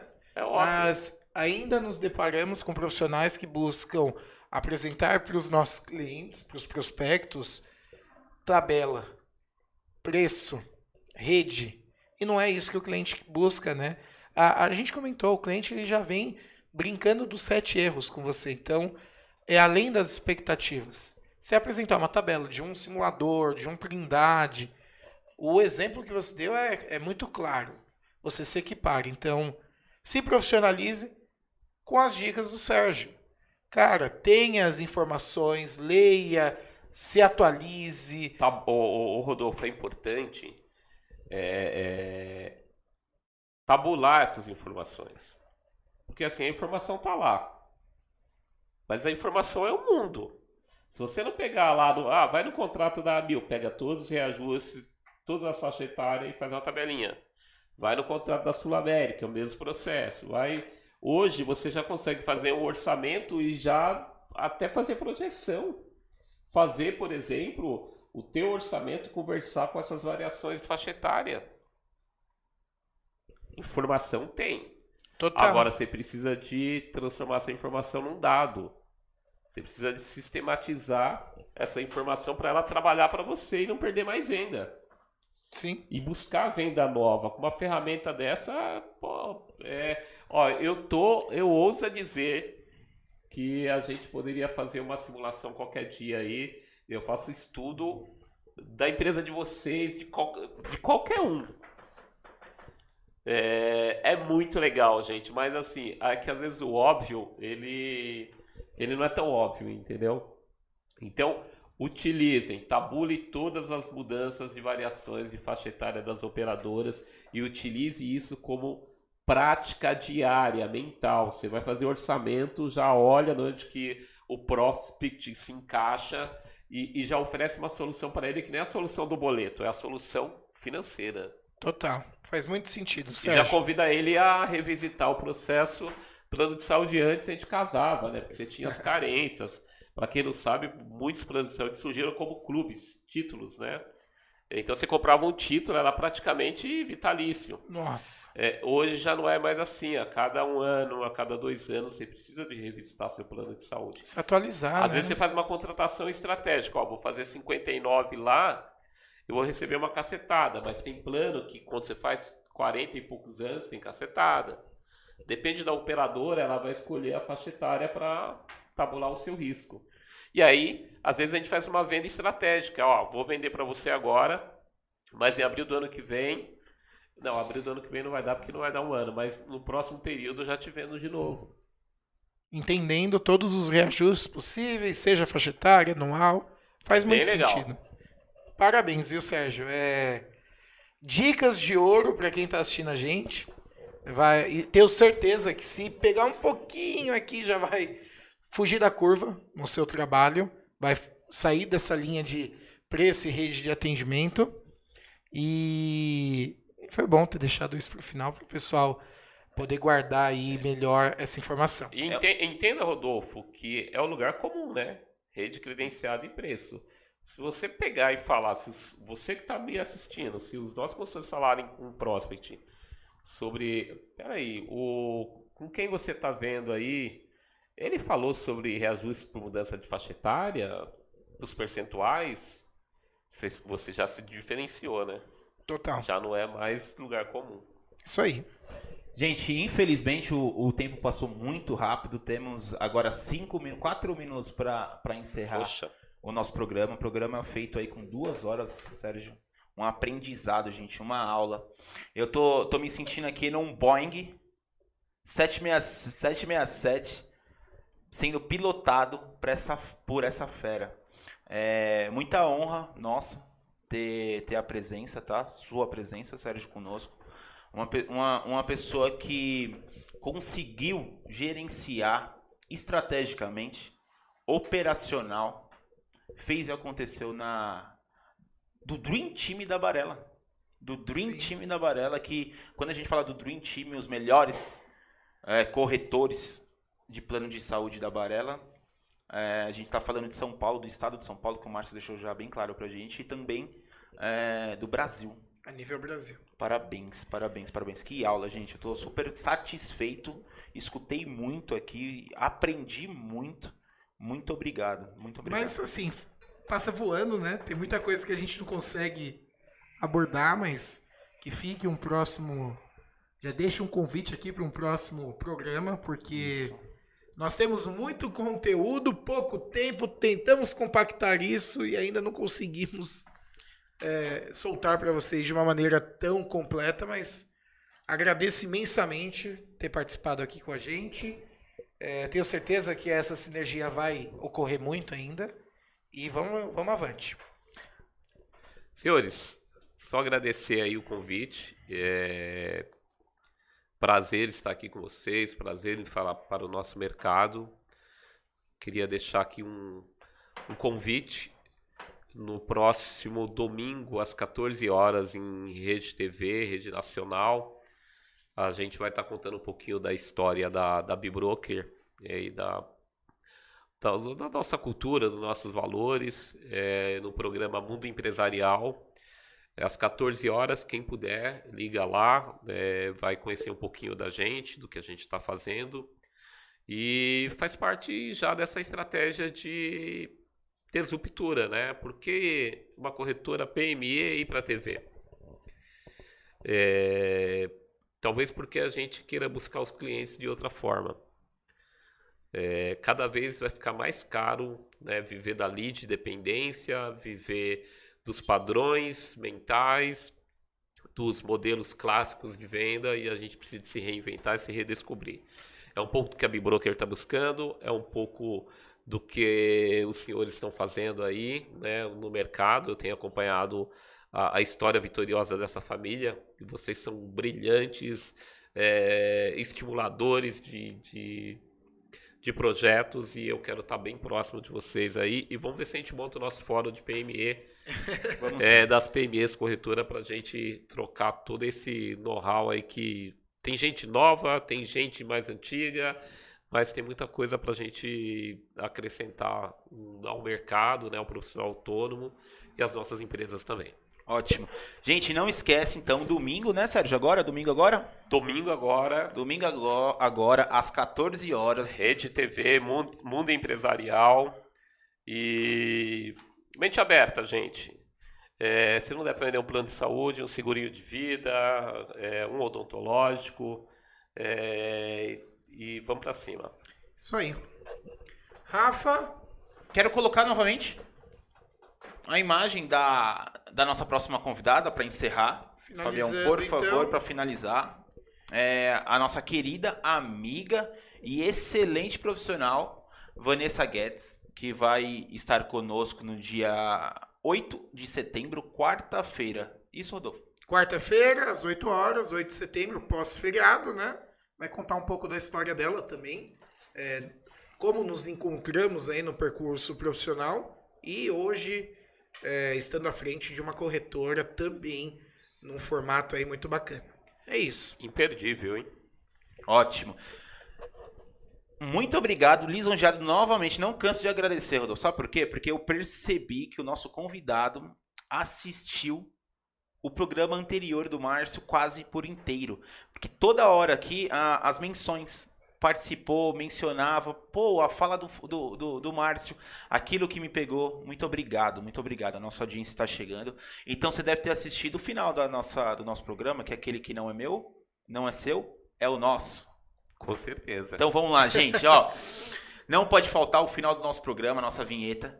Então não é meu, não é seu, é o nosso SegCast. SegCast. Vamos lá? Vamos lá.